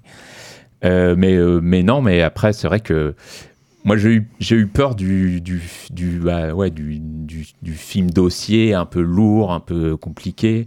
Le premier épisode, il se passe se passe pas grand chose en soi, mais euh, voilà, on te, on t'explique un peu tous les rouages, comment ça se passe, les, sociétés fantômes, les trucs et machin. Mais je trouve que bah, la série reste assez claire au final pour un truc qui quand Ouais, même, ouais. si Ouais, tu baignes, enfin si tu baignes pas dans le milieu, c'est un peu euh, abscon tout ça quoi. Et, euh, et je trouve que voilà, on, on arrive à saisir euh, les, bah, les enjeux et comment ils ont réussi à, à arnaquer euh, tout ça. Et, et ouais non et et je, je- je pense que la part de fiction, elle est. elle est- enfin, Giannoli trouve un- un- le bon équilibre. Quoi. On se dit jamais, bon, moi, ça, ça, ça s'est sans doute pas passé comme ça. Et en même temps, voilà, ils, ils arrivent à rendre le truc un peu, euh, bah, un peu thriller. Peut-être plus dans la seconde partie, mais voilà, on peut pas en parler. mais, euh, mais, euh, mais ouais, non, c'est c'est- c'est- c'est vraiment une série euh, passionnante. Il faut pas faire autre chose à côté, quoi. Sinon, tu perds un peu le fil et Ouais. et t'es vite perdu. Mais, mais qui a envie de faire quelque chose à côté Non, mais c'est ça, c'est que d'argent et de sang. il y a, quand bien même ça parle de, choses un peu abstraites comme le, les mouvements de, capitaux dans le monde de la finance, il y a un côté, euh, voilà, un peu, un peu cryptique derrière ça. euh, le mérite de la série, c'est peut-être aussi sa limite pour certains, c'est qu'il y a cet exercice vraiment de, pédagogie, justement à travers l'espèce de confessionnal Ouais. qui est euh, le dialogue entre, on va dire, on va dire une sorte de d'IGS local, euh, Ouais. de d'enquêteur sur l'enquêteur, où à chaque fois, à chaque début d'épisode, c'est comme si c'était un previously on, un résumé Ouais, à travers leurs off, questions. Et ce côté très didactique hein, de, de vouloir tout décortiquer, tout faire comprendre, tout vulgariser, qui euh, est euh, plus qu'honorable parce que effectivement, c'est c'est vrai, c'est vraiment c'est une série engagée dans le sens où elle veut essayer de sensibiliser tout le monde à quelque chose qui est qui était là sous nos yeux, qui était là sous les yeux des autorités et qui a échappé à tout le monde. Grâce à quoi? À, Vraiment à deux mecs qui ont trouvé la faille. Bah, Et ouais. Ça, c'est quand même assez, assez Bah, bluffant. hein. et, et qui, et qui pointe du doigt aussi euh, bah, sans doute des, enfin, des lois qui sont. euh, Oui, alors je sais pas si fait. elles sont bonnes ou pas en France ou quoi, mais en, en tout cas qui les met en parallèle avec celles qu'il y a à l'étranger. Mm. Et du coup, bah, les, ces escrocs euh, vont ouvrir des comptes à l'étranger parce que ils peuvent se permettre des choses qu'on peut pas en France. Et du coup, il y a tout ce décalage que la série montre et qui, enfin, qui te fait dire que c'est sans. euh, sans issue en fait Oui, c'est foutu. et que bah, Enfin, si on, en est là aujourd'hui, c'est en, partie euh, à cause de ça. Dire, Bah oui, complètement. Monde, Tu- euh, bah, Lindon, pendant, enfin, sur plein de choses, il, il voit, il, il anticipe même Ouais, ce que vont faire les. Mais il est bloqué parce que la loi fait que bah, il peut pas euh, Hmm. changer celle d'un autre pays ou faire en sorte d'a- d'agir parce que la loi en France dit que si. Et, euh, et voilà, et il y a un côté assez, assez vertigineux et encore plus euh, énervant en fait, enfin, ouais, rageant parce que bah, il avait tous les moyens pour le pour les arrêter, mais on lui a pas donné en fait. hmm. Enfin, n'allons pas trop vite en besogne, si Oui, ça se voilà. trouve. euh, il faut trouver les moyens. hein. Mais euh, ouais, sixième épisode, je sais pas. Du coup, est-ce que. Ils vont en Israël? Enfin, si, on voit ça quand même dans la première moitié. Je- tout, ce, ouais. tout ce voyage.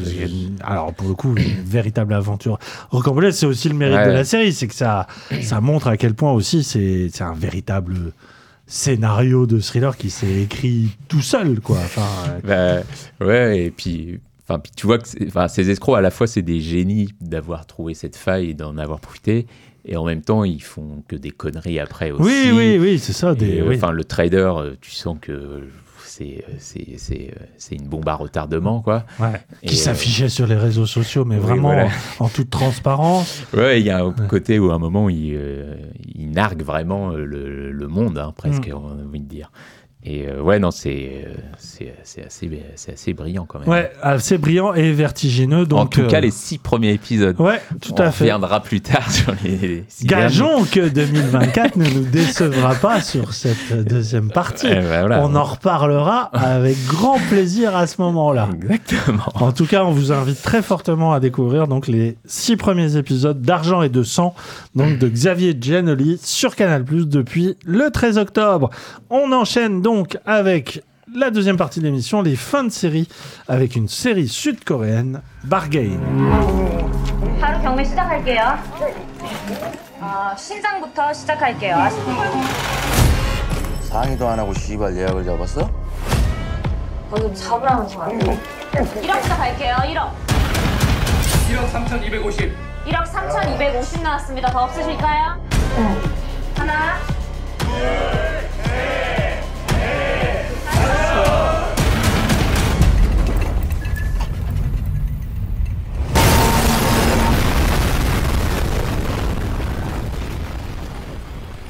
Tout commence par une négociation des plus sordides.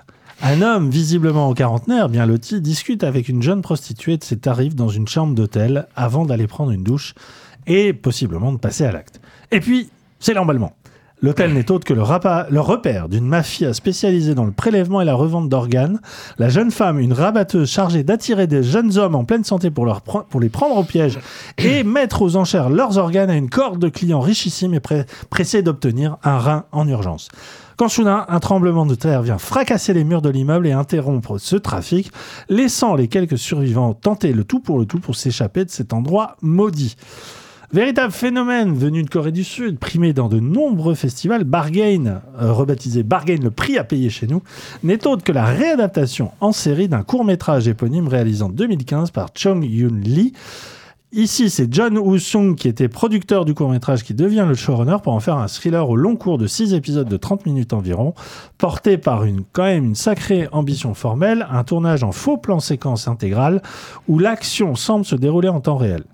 Mais la série se veut aussi euh, ambition sociologique, puisque elle, comme bon nombre de films euh, coréens qu'on a pu voir comme Parasite, elle se veut le miroir d'une société gouvernée par le capitalisme et la compétitivité, ici symbolisée par cet immeuble qui menace de s'effondrer à tout moment.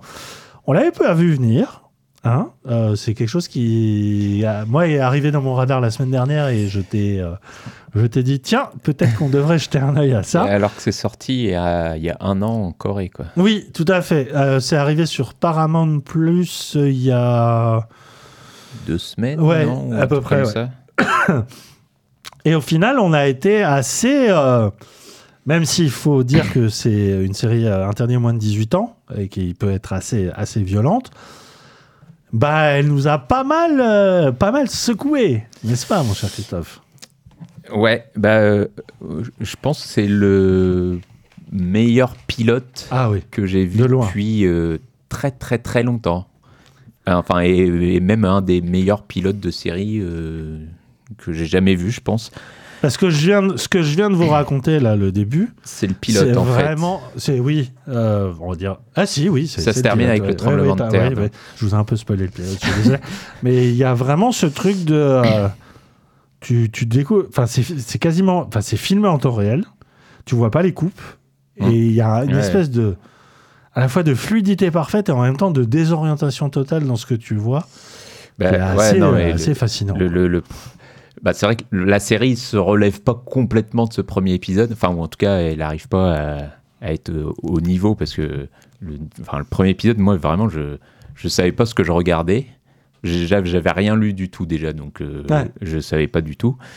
D'ailleurs, je, m'en veux presque de dire que c'est lié à des prélèvements d'organes parce Bah, que oui, ça parce fait que- partie de la surprise aussi. Parce que le début, en effet, c'est vraiment cette rencontre avec euh, bah, cet homme et cette, euh, et cette jeune femme.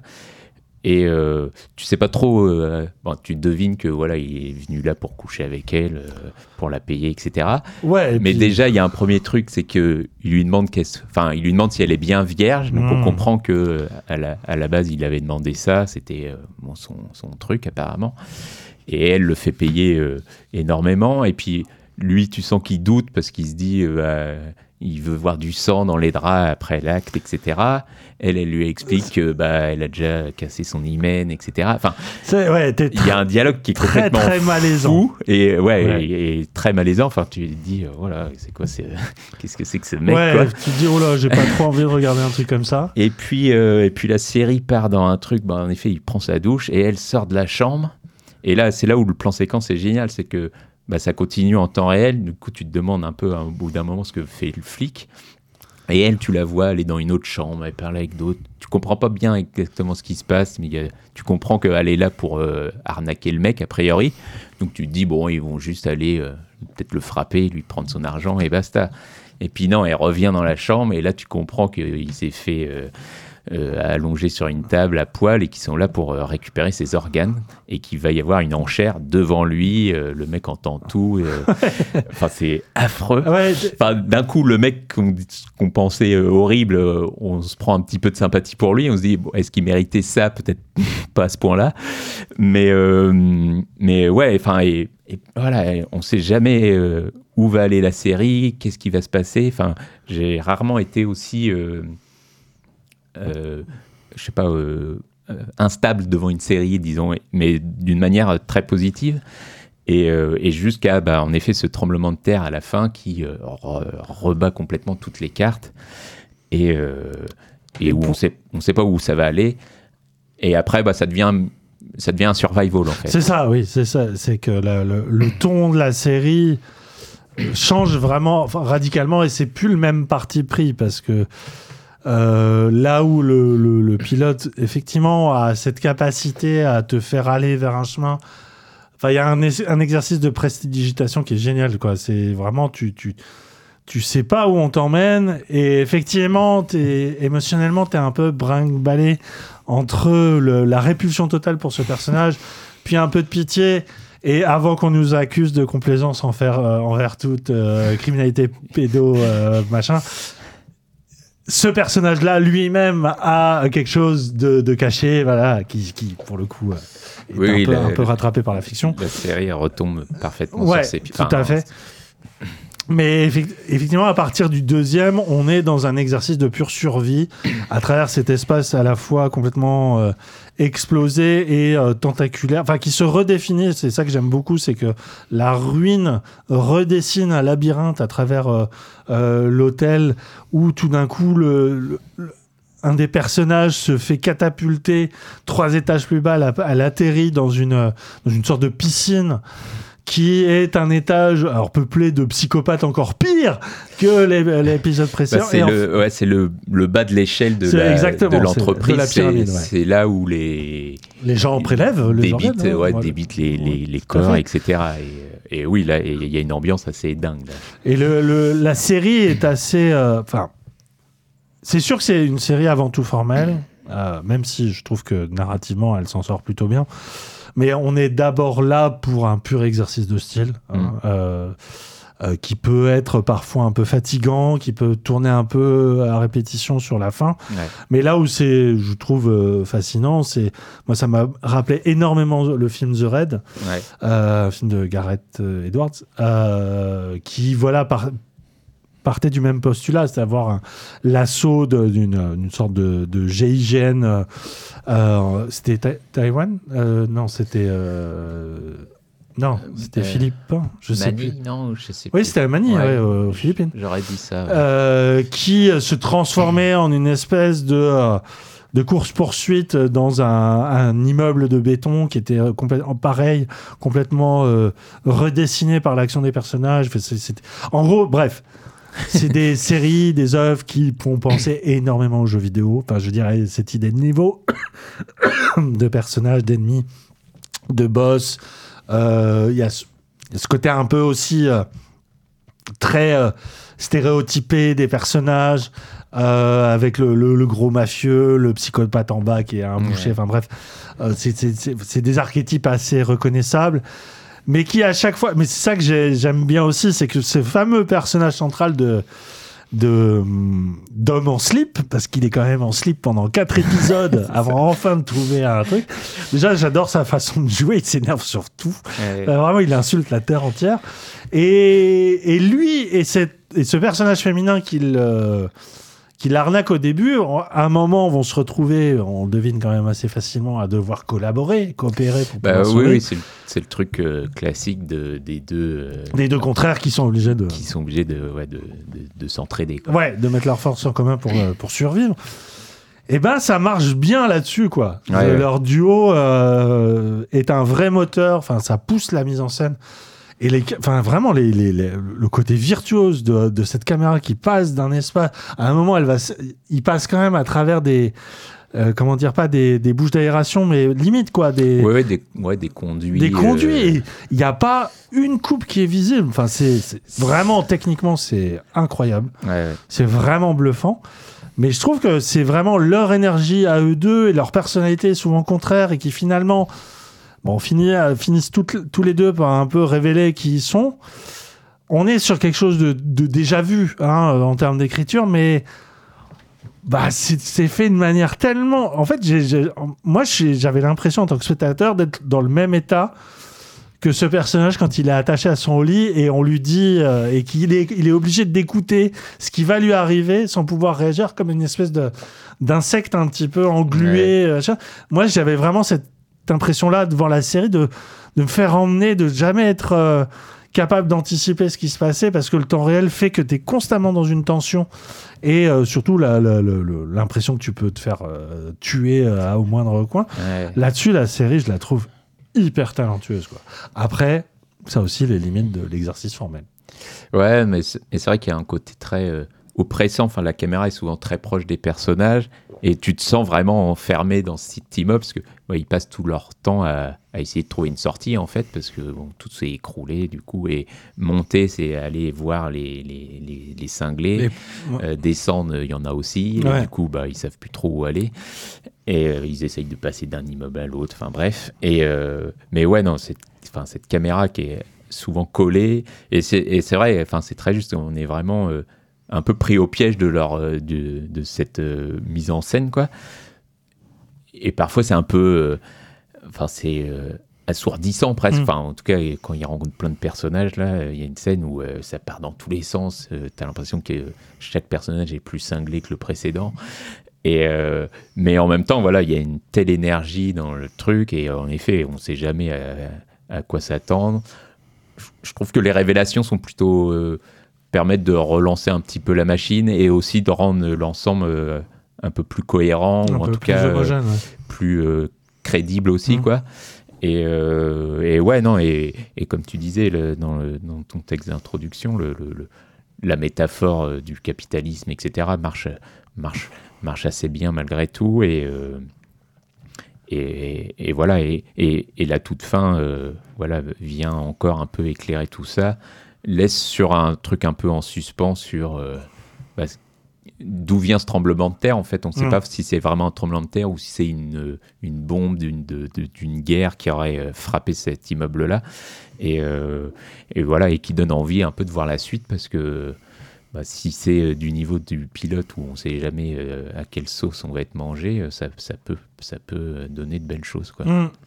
Oui, bien, euh, alors c'est un peu tarte à la crème de dire que la, la fiction sud-coréenne euh, est souvent euh, une sorte de, de voilà de, de, de portrait au vitriol de la société. Je veux dire, en tout cas, les œuvres coréennes qu'on reçoit sont quasiment que comme ça. Et je veux dire, euh, bon, le succès d'une série comme euh, euh, Squid Game. Squid Game, je veux dire, on est voilà la, la, la- une consécration de plus, mais ce que je trouve intéressant par rapport à Squid Game et même euh, des euh, téléréalités qu'on qu'on regarde un peu sur Netflix, qu'il s'agisse de À l'épreuve du diable qui vient de diffuser et puis celle avant euh, sur les muscles 100% physique. 100% physique que moi j'adore. Il y a, y, a, y a vraiment quelque chose de. Alors, je ne veux pas tirer des, des raccourcis culturels et tout ça, mais il y a quand même quelque chose d'assez manifeste dans ces œuvres. C'est que plus l'espace est claustrophobe et plus machin, plus on euh, le, il, il trouve une espèce de. Je sais pas, de, de matière euh, inspirante pour euh, dresser un portrait d'une société. Enfin, c'est. Alors là, euh, c'est peut-être pas la plus clairvoyante et c'est c'est pas, c'est pas très politique, mais il y a, il y a quand même quelque chose de très manifeste dans ces étages, cette pyramide, ce, ce fait que oui, euh, au final, ils sont les jouets d'un système plus grand qu'eux. Mais surtout, c'est, c'est vraiment une société qui sait se regarder pour ce qu'elle est, mais c'est vraiment une, société qui est gouvernée par la compétitivité. Enfin, c'est, Oui. fou parce que même les États-Unis n'ont pas cette euh, clairvoyance sur eux-mêmes. Et je veux dire, euh, la, la- la- la Corée du Sud est une des nations, par exemple, qui est la plus, euh, une des plus performantes dans le domaine de l'e-sport, par exemple. Enfin, Mm. Il y a vraiment quelque chose qui est ancré dans les statuts de la culture, mais il y a cette, cette capacité aussi de leur fiction à constamment le dénoncer. Et ça, bon, bah, nous, on a. euh, une fois tous les 15 ans, on a d'argent de, et de sang, tu vois, qui arrive à tirer des boulets rouges sur. euh, eux, on a l'impression que Ah c'est vraiment tout le temps. ouais. Ah, Après, je dis, comme je dis, on ne reçoit qu'une petite partie de parce que la production sud-coréenne est quand même très très très euh, intense. Mm. C'est une industrie très très forte là-bas.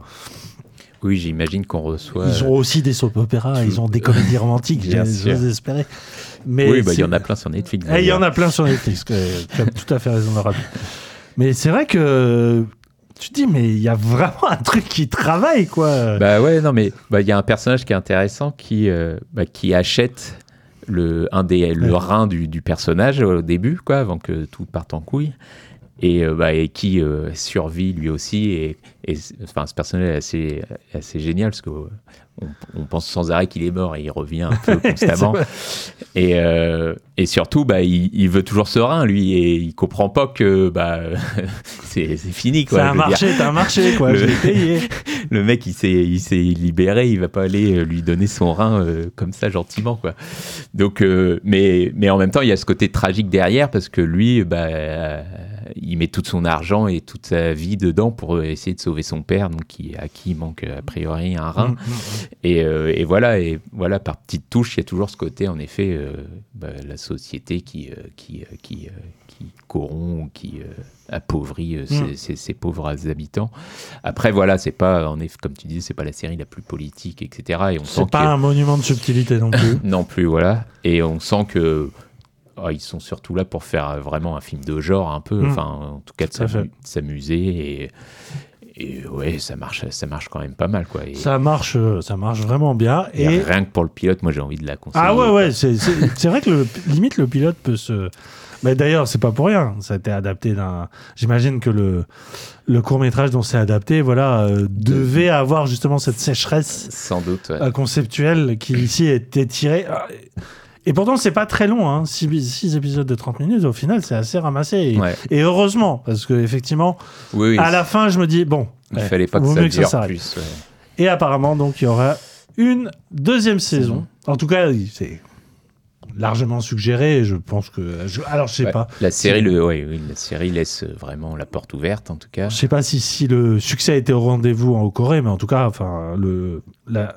En fait, j'ai découvert qu'elle avait gagné dans des prix dans trois festivals Ouais. différents euh, de séries télé, donc ce qui est et pas que euh, et vraiment internationaux. Donc, euh, j'ose espérer qu'on entende parler à nouveau de ce bargain, véritable, véritable découverte, hein, véga- véritable ovni euh, qui euh, ne vaut, comme l'a dit Christophe, que pour la découverte, enfin avant tout, pour la découverte de son pilote. Et il y a quand même pas mal de choses assez incroyables qui se passent par la suite. Ouais.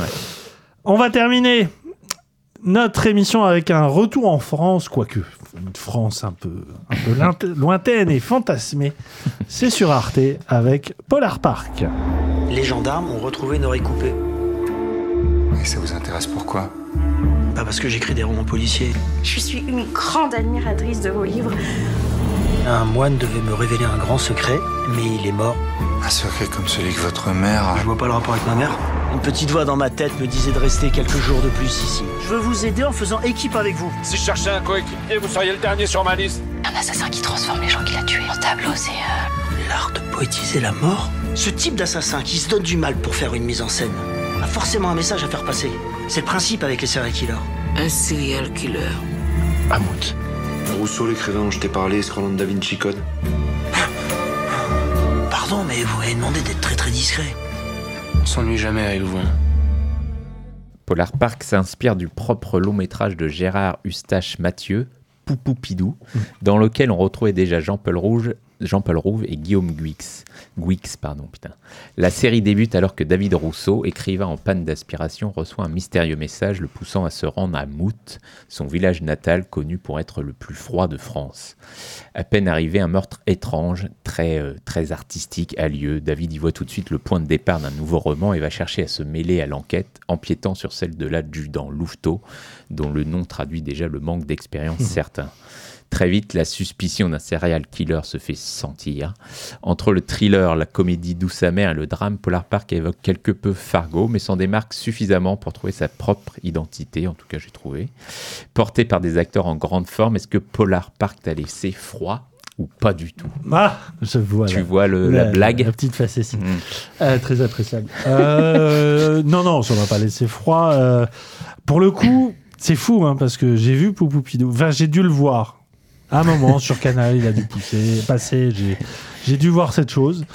Euh, pas, mémorable, euh, pour le coup. Le, enfin, vraiment. Et pour que je me rende compte seulement en lisant ton résumé que Polar Park y est lié, ça a fait un espèce de, de- de- d'explosion mentale en me disant Ah, mais, ah, mais oui!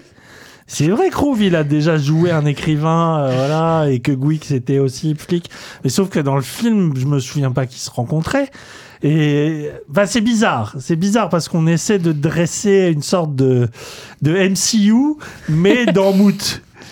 Qui est effectivement un village perdu dans le Jura, voilà, connu notamment pour son monastère qui fabrique de l'absinthe, euh, apparemment qui a beaucoup de succès. Et c'est d'autant plus bizarre, tu sais pourquoi Que l'un des moines qui est joué par Olivier Rabourdin, qui est un, un excellent acteur français, ouais. euh, jouait un flic dans Poupoupidou. Et Oui, alors là, je joue- comprends plus rien. Il jouait aussi, ouais, ouais. Mais qu'est-ce qu'on essaie de nous raconter Non, non, mais au-delà de la série qui est, qui est très bien, très regardable, mais je- quel est le parti pris ici C'est- Bah, c'est- enfin, C'est quoi le message le, enfin, Monsieur euh, Eustache, Ce Mathieu. qui, ce qui précise en tout cas, c'est que c'est librement inspiré euh, bah, du, Ah de son court de son long métrage. Ah Je croyais que c'était une suite. Ah mais non, pas non. du tout. Non, non, c'est, c'est, Ok. il, il s'en inspire. donc, Mais euh, oui, d'accord, c'est une réinterprétation. Ah bah tout va bien. C'était peut-être un brouillon. Il s'est dit, euh, Ouais, ça vraiment mérite, brouillon, ça mérite de, de, de- d'en faire une série. Eh ben, ben, il a eu vu juste. Bravo, monsieur Eustache Mathieu. Pardon d'avoir remis en doute votre, euh, votre processus créatif qui, pour le coup, euh, oui, d'accord, ok. Eh ben, bah ouais, c'est, c'est plutôt, euh, c'est plutôt chouette. Terrible. Il n'y a pas pire euh, compliment de dire ça. Euh, ce que j'aime bien dans, euh, dans cette série, c'est que il y a ce côté un peu méta de donc de Rouve qui est écrivain un succès de de polar un peu de gare enfin on devine que c'est pas des c'est pas des, des grandes œuvres littéraires qu'il a construit sa carrière euh, un peu à la manière d'un Musso ou que sais-je d'un euh, enfin, c'est très vu le ton nordique de l'ambiance. Je pense que c'est un peu une parodie de tout, de ce phénomène venu euh, de, de- des pays scandinaves. Voilà, des, des nouveaux thrillers dont euh, Millennium a été un peu le, le précurseur. Et que voilà, ce, ce, ce, ce- ce romancier qui a écrit un peu tout et n'importe quoi sur les ficelles du thriller se retrouve un peu confronté à la réalité euh, du métier puisqu'il est, contraint, forcé de collaborer avec le flic local pour euh, essayer de comprendre le, le modus operandi de, de ce serial killer, donc qui réinterprète à chaque meurtre des tableaux connus. Ça commence avec l'autoportrait de Van Gogh. Il y a euh, Marilyn Monroe, d'où euh, d'où le nom Poupoupidou d'ailleurs hein, du film euh, initial euh, de Andy Warhol. Enfin bref, voilà, chaque meurtre est une espèce de, de réorchestration in situ d'un tableau. Ouais. C'est pas pour ça que ça m'a accroché. Je trouve que l'enquête en elle-même. Et d'ailleurs, je pense que la série en est consciente. C'est un pur prétexte. Ouais, Ce oui. que moi j'aime bien, c'est c'est un peu bah, déjà ce ton décalé. Euh, vraiment, euh, tu sens que t'es dans un dans le trou du monde et que du coup les lois et les, les règles de la réalité sont un petit peu décalées. C'est pour ça que le parallèle avec les Cohen est, est très bien senti parce que Fargo c'était ça quoi. C'était le Minnesota profond. Oui, et et même la série Fargo, il y avait ce côté un peu des enclaves euh, où arrivait le pire de l'humanité et en même temps avec des personnages euh, très très attachants. Enfin voilà. Et tu retrouves ça.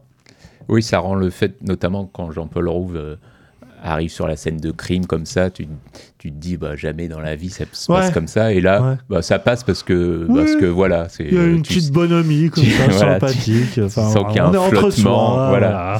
Le mec revient sur ses terres natales, il enquête sur sa propre enfance. Bon, bah, il a déjà écrit sur des meurtres, il tombe sur un meurtre, il va aider à résoudre. Tout ça coule de source. Et à aucun moment, je me suis dit, mais c'est n'importe quoi. Voilà, en fait. ça.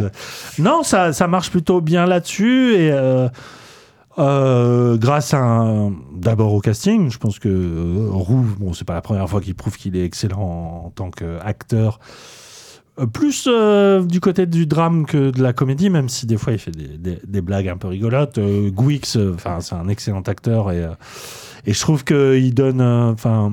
C'était pas facile hein, d'être un personnage de jeune loup, euh, comme tu dis, attachant, mais euh, son histoire intime, je la trouve, euh, par exemple, plus intéressante que, que ses capacités d'enquêteur. Oui. Euh, moi, ce que j'aime beaucoup, c'est India Air, qui Ouais. est une actrice qui joue l'institutrice locale, qui est aussi la fan number one de l'écrivain et qui, alors, c'est une actrice qui a un jeu extrêmement décalé et qui, alors là, pour le coup, bah, elle est chez elle parce que Oui. vraiment, c'est son milieu et elles se font parfaitement dans le, dans, dans le paysage.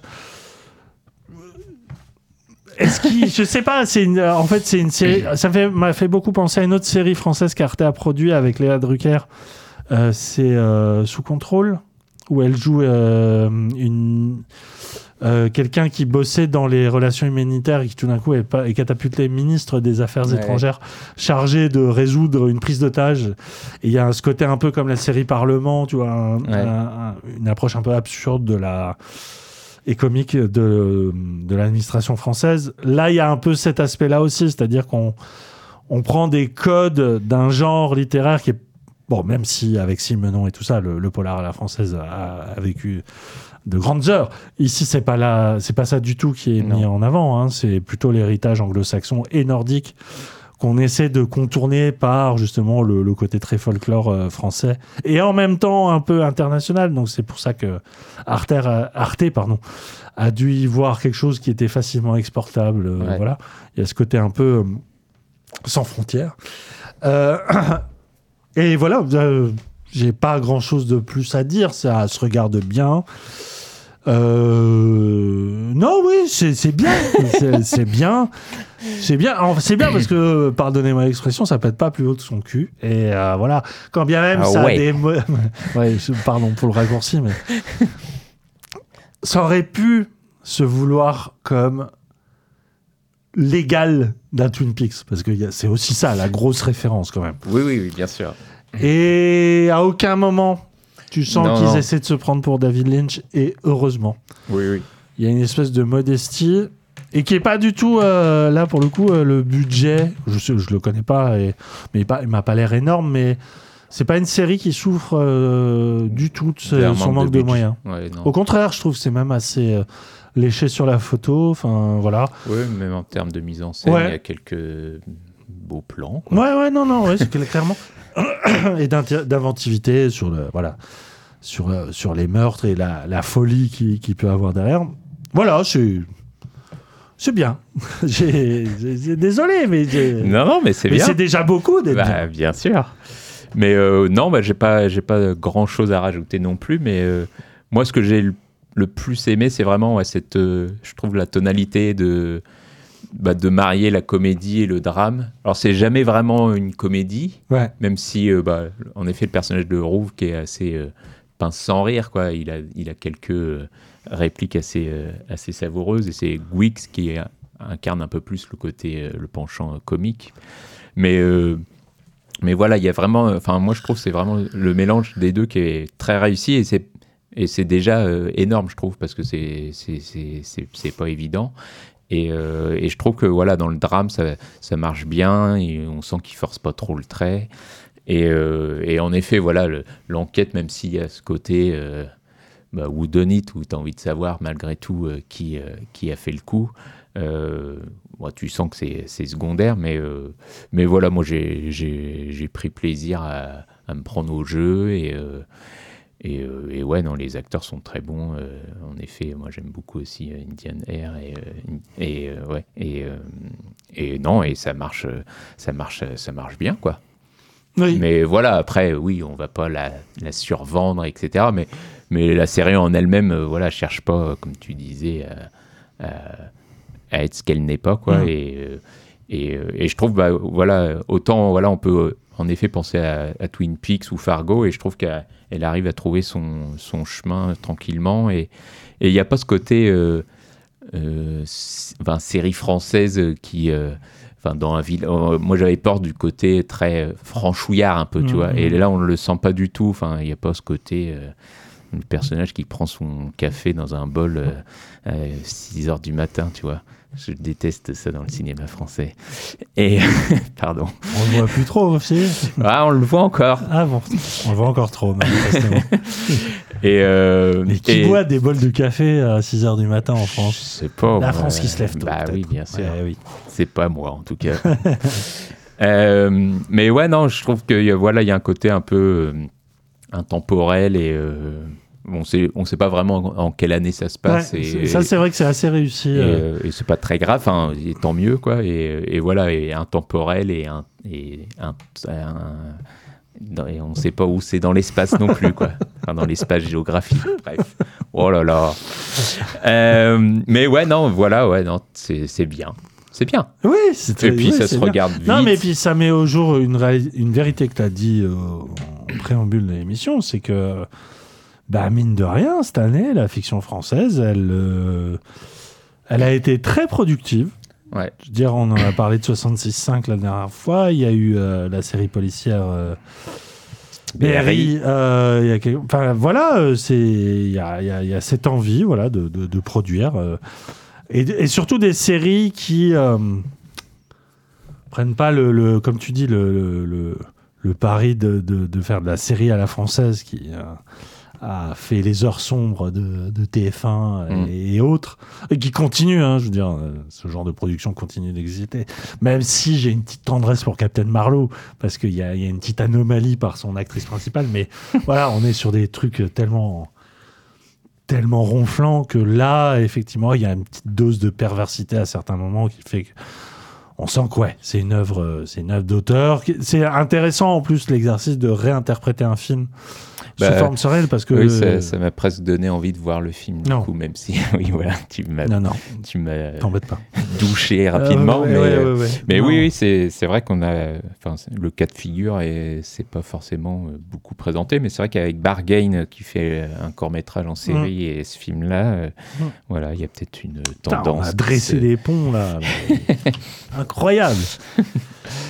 Et ben voilà, c'est à découvrir en intégralité sur Arte. Alors, est-ce que la diffusion télé s'est terminée? En tout cas, c'est sur arte.fr si vous voulez. euh, voilà, Euh, oui, tout est dit. Ouais, ouais. ouais.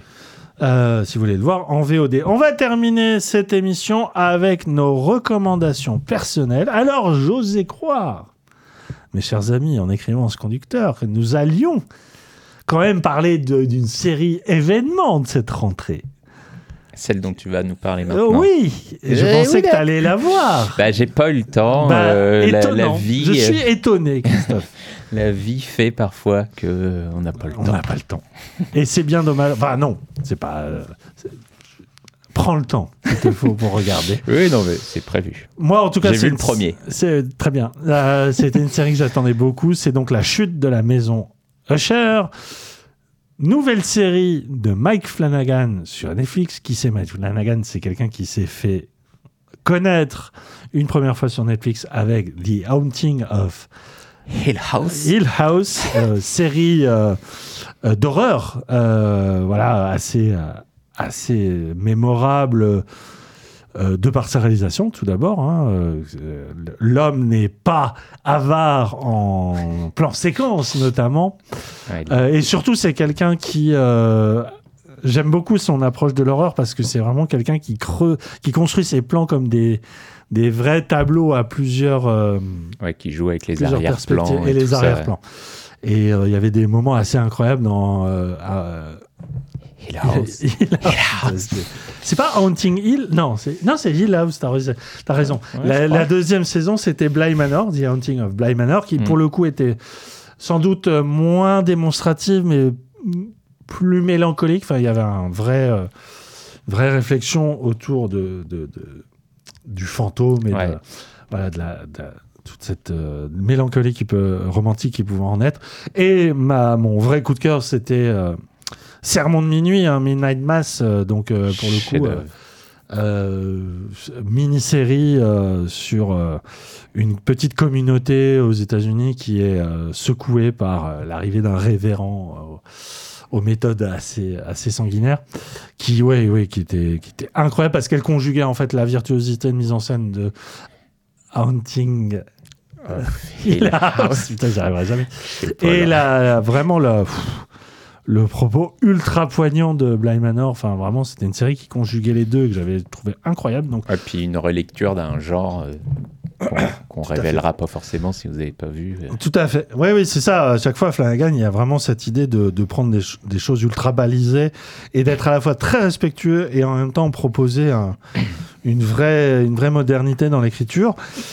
Et c'est peut dire que j'attendais donc cette chute de la maison Usher qui n'est autre que quoi que la- l'adaptation d'une nouvelle d'Edgar Allan Poe hein, de- qui porte le même nom, euh, qui était euh, voilà assez euh, assez- enfin, voilà, qui fait partie des grandes œuvres d'A- d'Alan Poe, mais qui ici qui est entièrement modernisée entre guillemets, puisque l'action est transposée au XXe siècle et elle relate l'histoire d'une. Ça a été adapté plein de fois. Ah oui, c'était adapté au cinéma, tout à fait.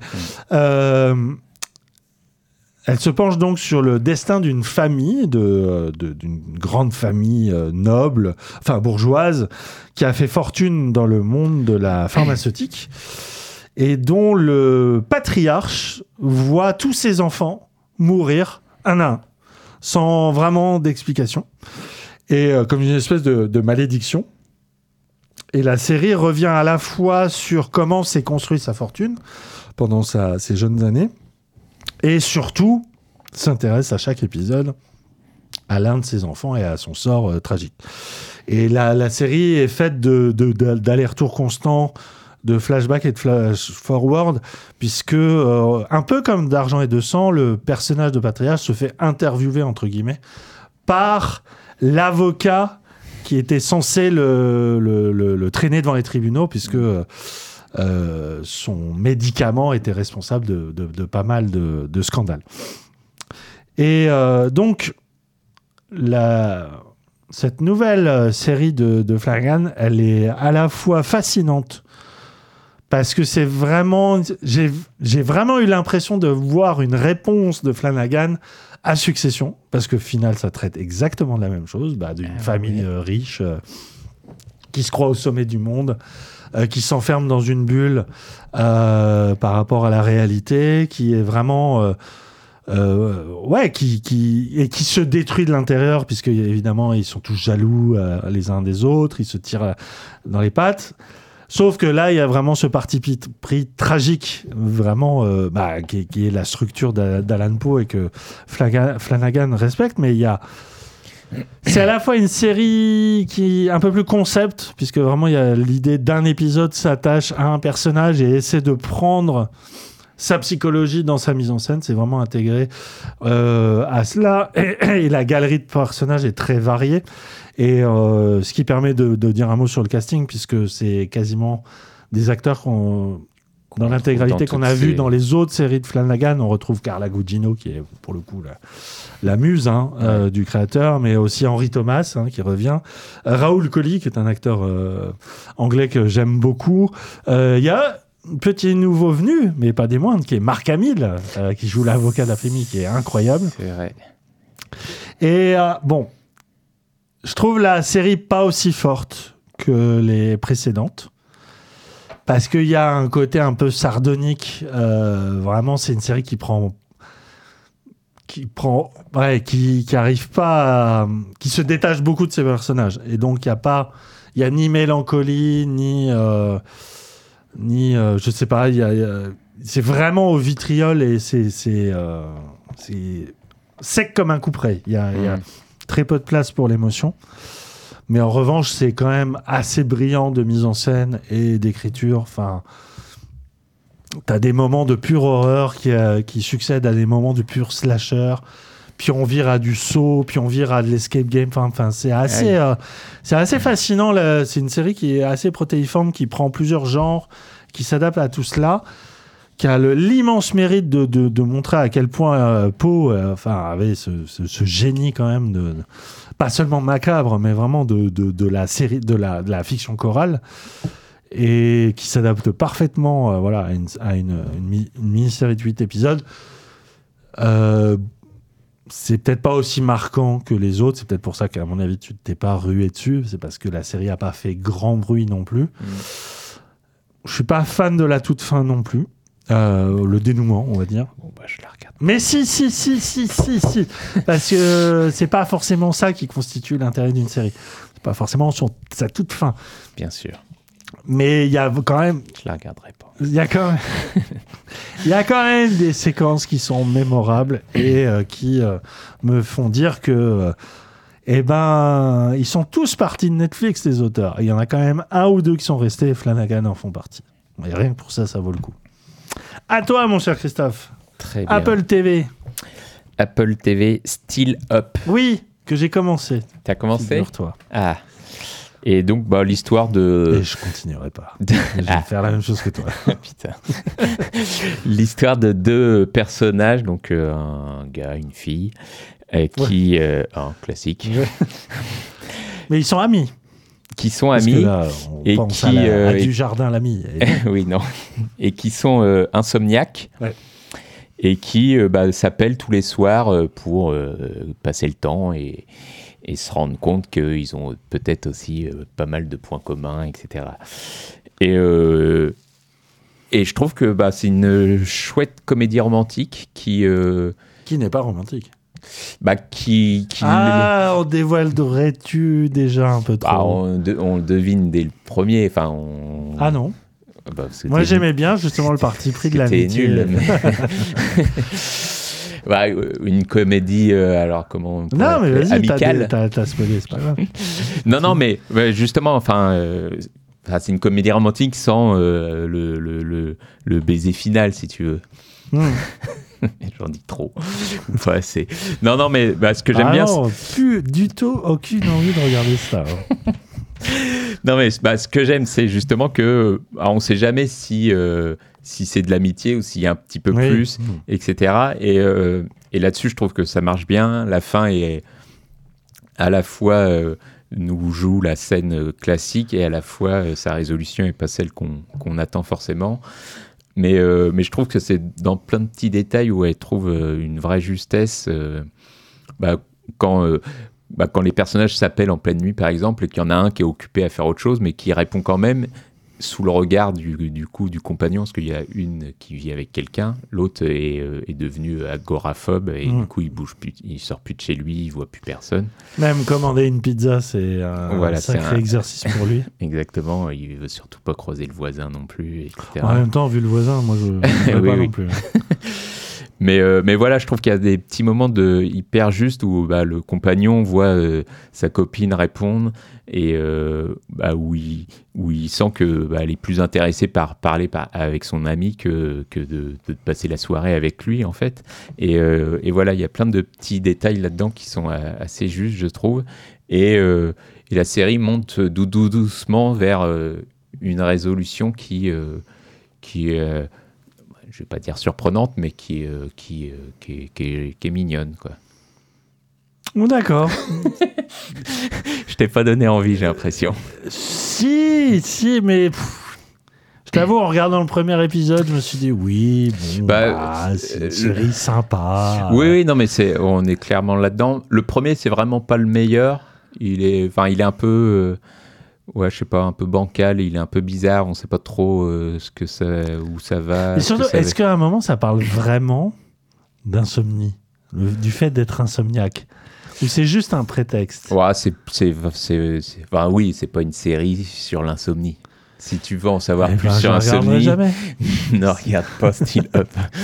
Mais euh, enfin, à un moment, il y a un épisode où elle va euh, dans un hôpital euh, euh, spécialisé, enfin. euh, Clinique de sommeil Ouais, voilà, une clinique Mm. du sommeil, voilà, bravo. Euh, et euh, où elle est, où elle doit dormir avec plein d'électrodes pour qu'il, euh, voilà, essaye. Et bon, ça se passe, ça se passe pas comme elle, on l'entend, mais, mais oui, non, c'est pas une série sur l'insomnie et c'est, c'est, ouais, c'est, un- prétexte pour ce petit pitch, voilà, de cette Romantique, comédie romantique nulle à chier. Tu m'en Oh as dégoûté. voilà, moi je te conseille la des vache. trucs et toi tu mets tout. euh, ah, c'est fou. Ouais. Non, c'est mignon. C'est mignon. Voilà. Non, mais voilà, c'est, pas, euh, c'est pas une grande série, mais euh, voilà, il y a huit épisodes, c'est du, euh, c'est du 20 minutes, ça se regarde, ça se regarde bien, quoi. Oui, tout en mangeant. Une Oui, salade ah oui. Ah oui, par exemple. Voilà. Oui, oui. Très bien. Still Up, 8 épisodes sur Apple TV+. Franchement, si on vous a pas donné envie de regarder cette série, je ne sais pas quoi faire pour vous. C'est l'heure de clore ce nouvel épisode de Wait for It. On espère qu'on a pu faire un tour aussi complet que sincère de l'actualité. En tout cas, on va tenir le rythme. Je, je l'espère. Et je, je, je- je ferai Rendez-vous dans un mois, donc à peu dans près. un mois, oui. Alors, il faut compter les, les semaines de montage et tout. On n'aura peut-être oui. pas respecté le mois, mais en tout cas, En décembre. voilà, c'est ça qu'il faut se dire. C'est qu'il y aura au moins une émission qui sera enregistrée dans le mois de décembre. Et ça, est-ce que c'est pas le meilleur cadeau de Noël en perspective? Bah, pour moi, On vous laisse mais- là-dessus. Ouais. Bonne soirée tout le monde. Au revoir. À bientôt.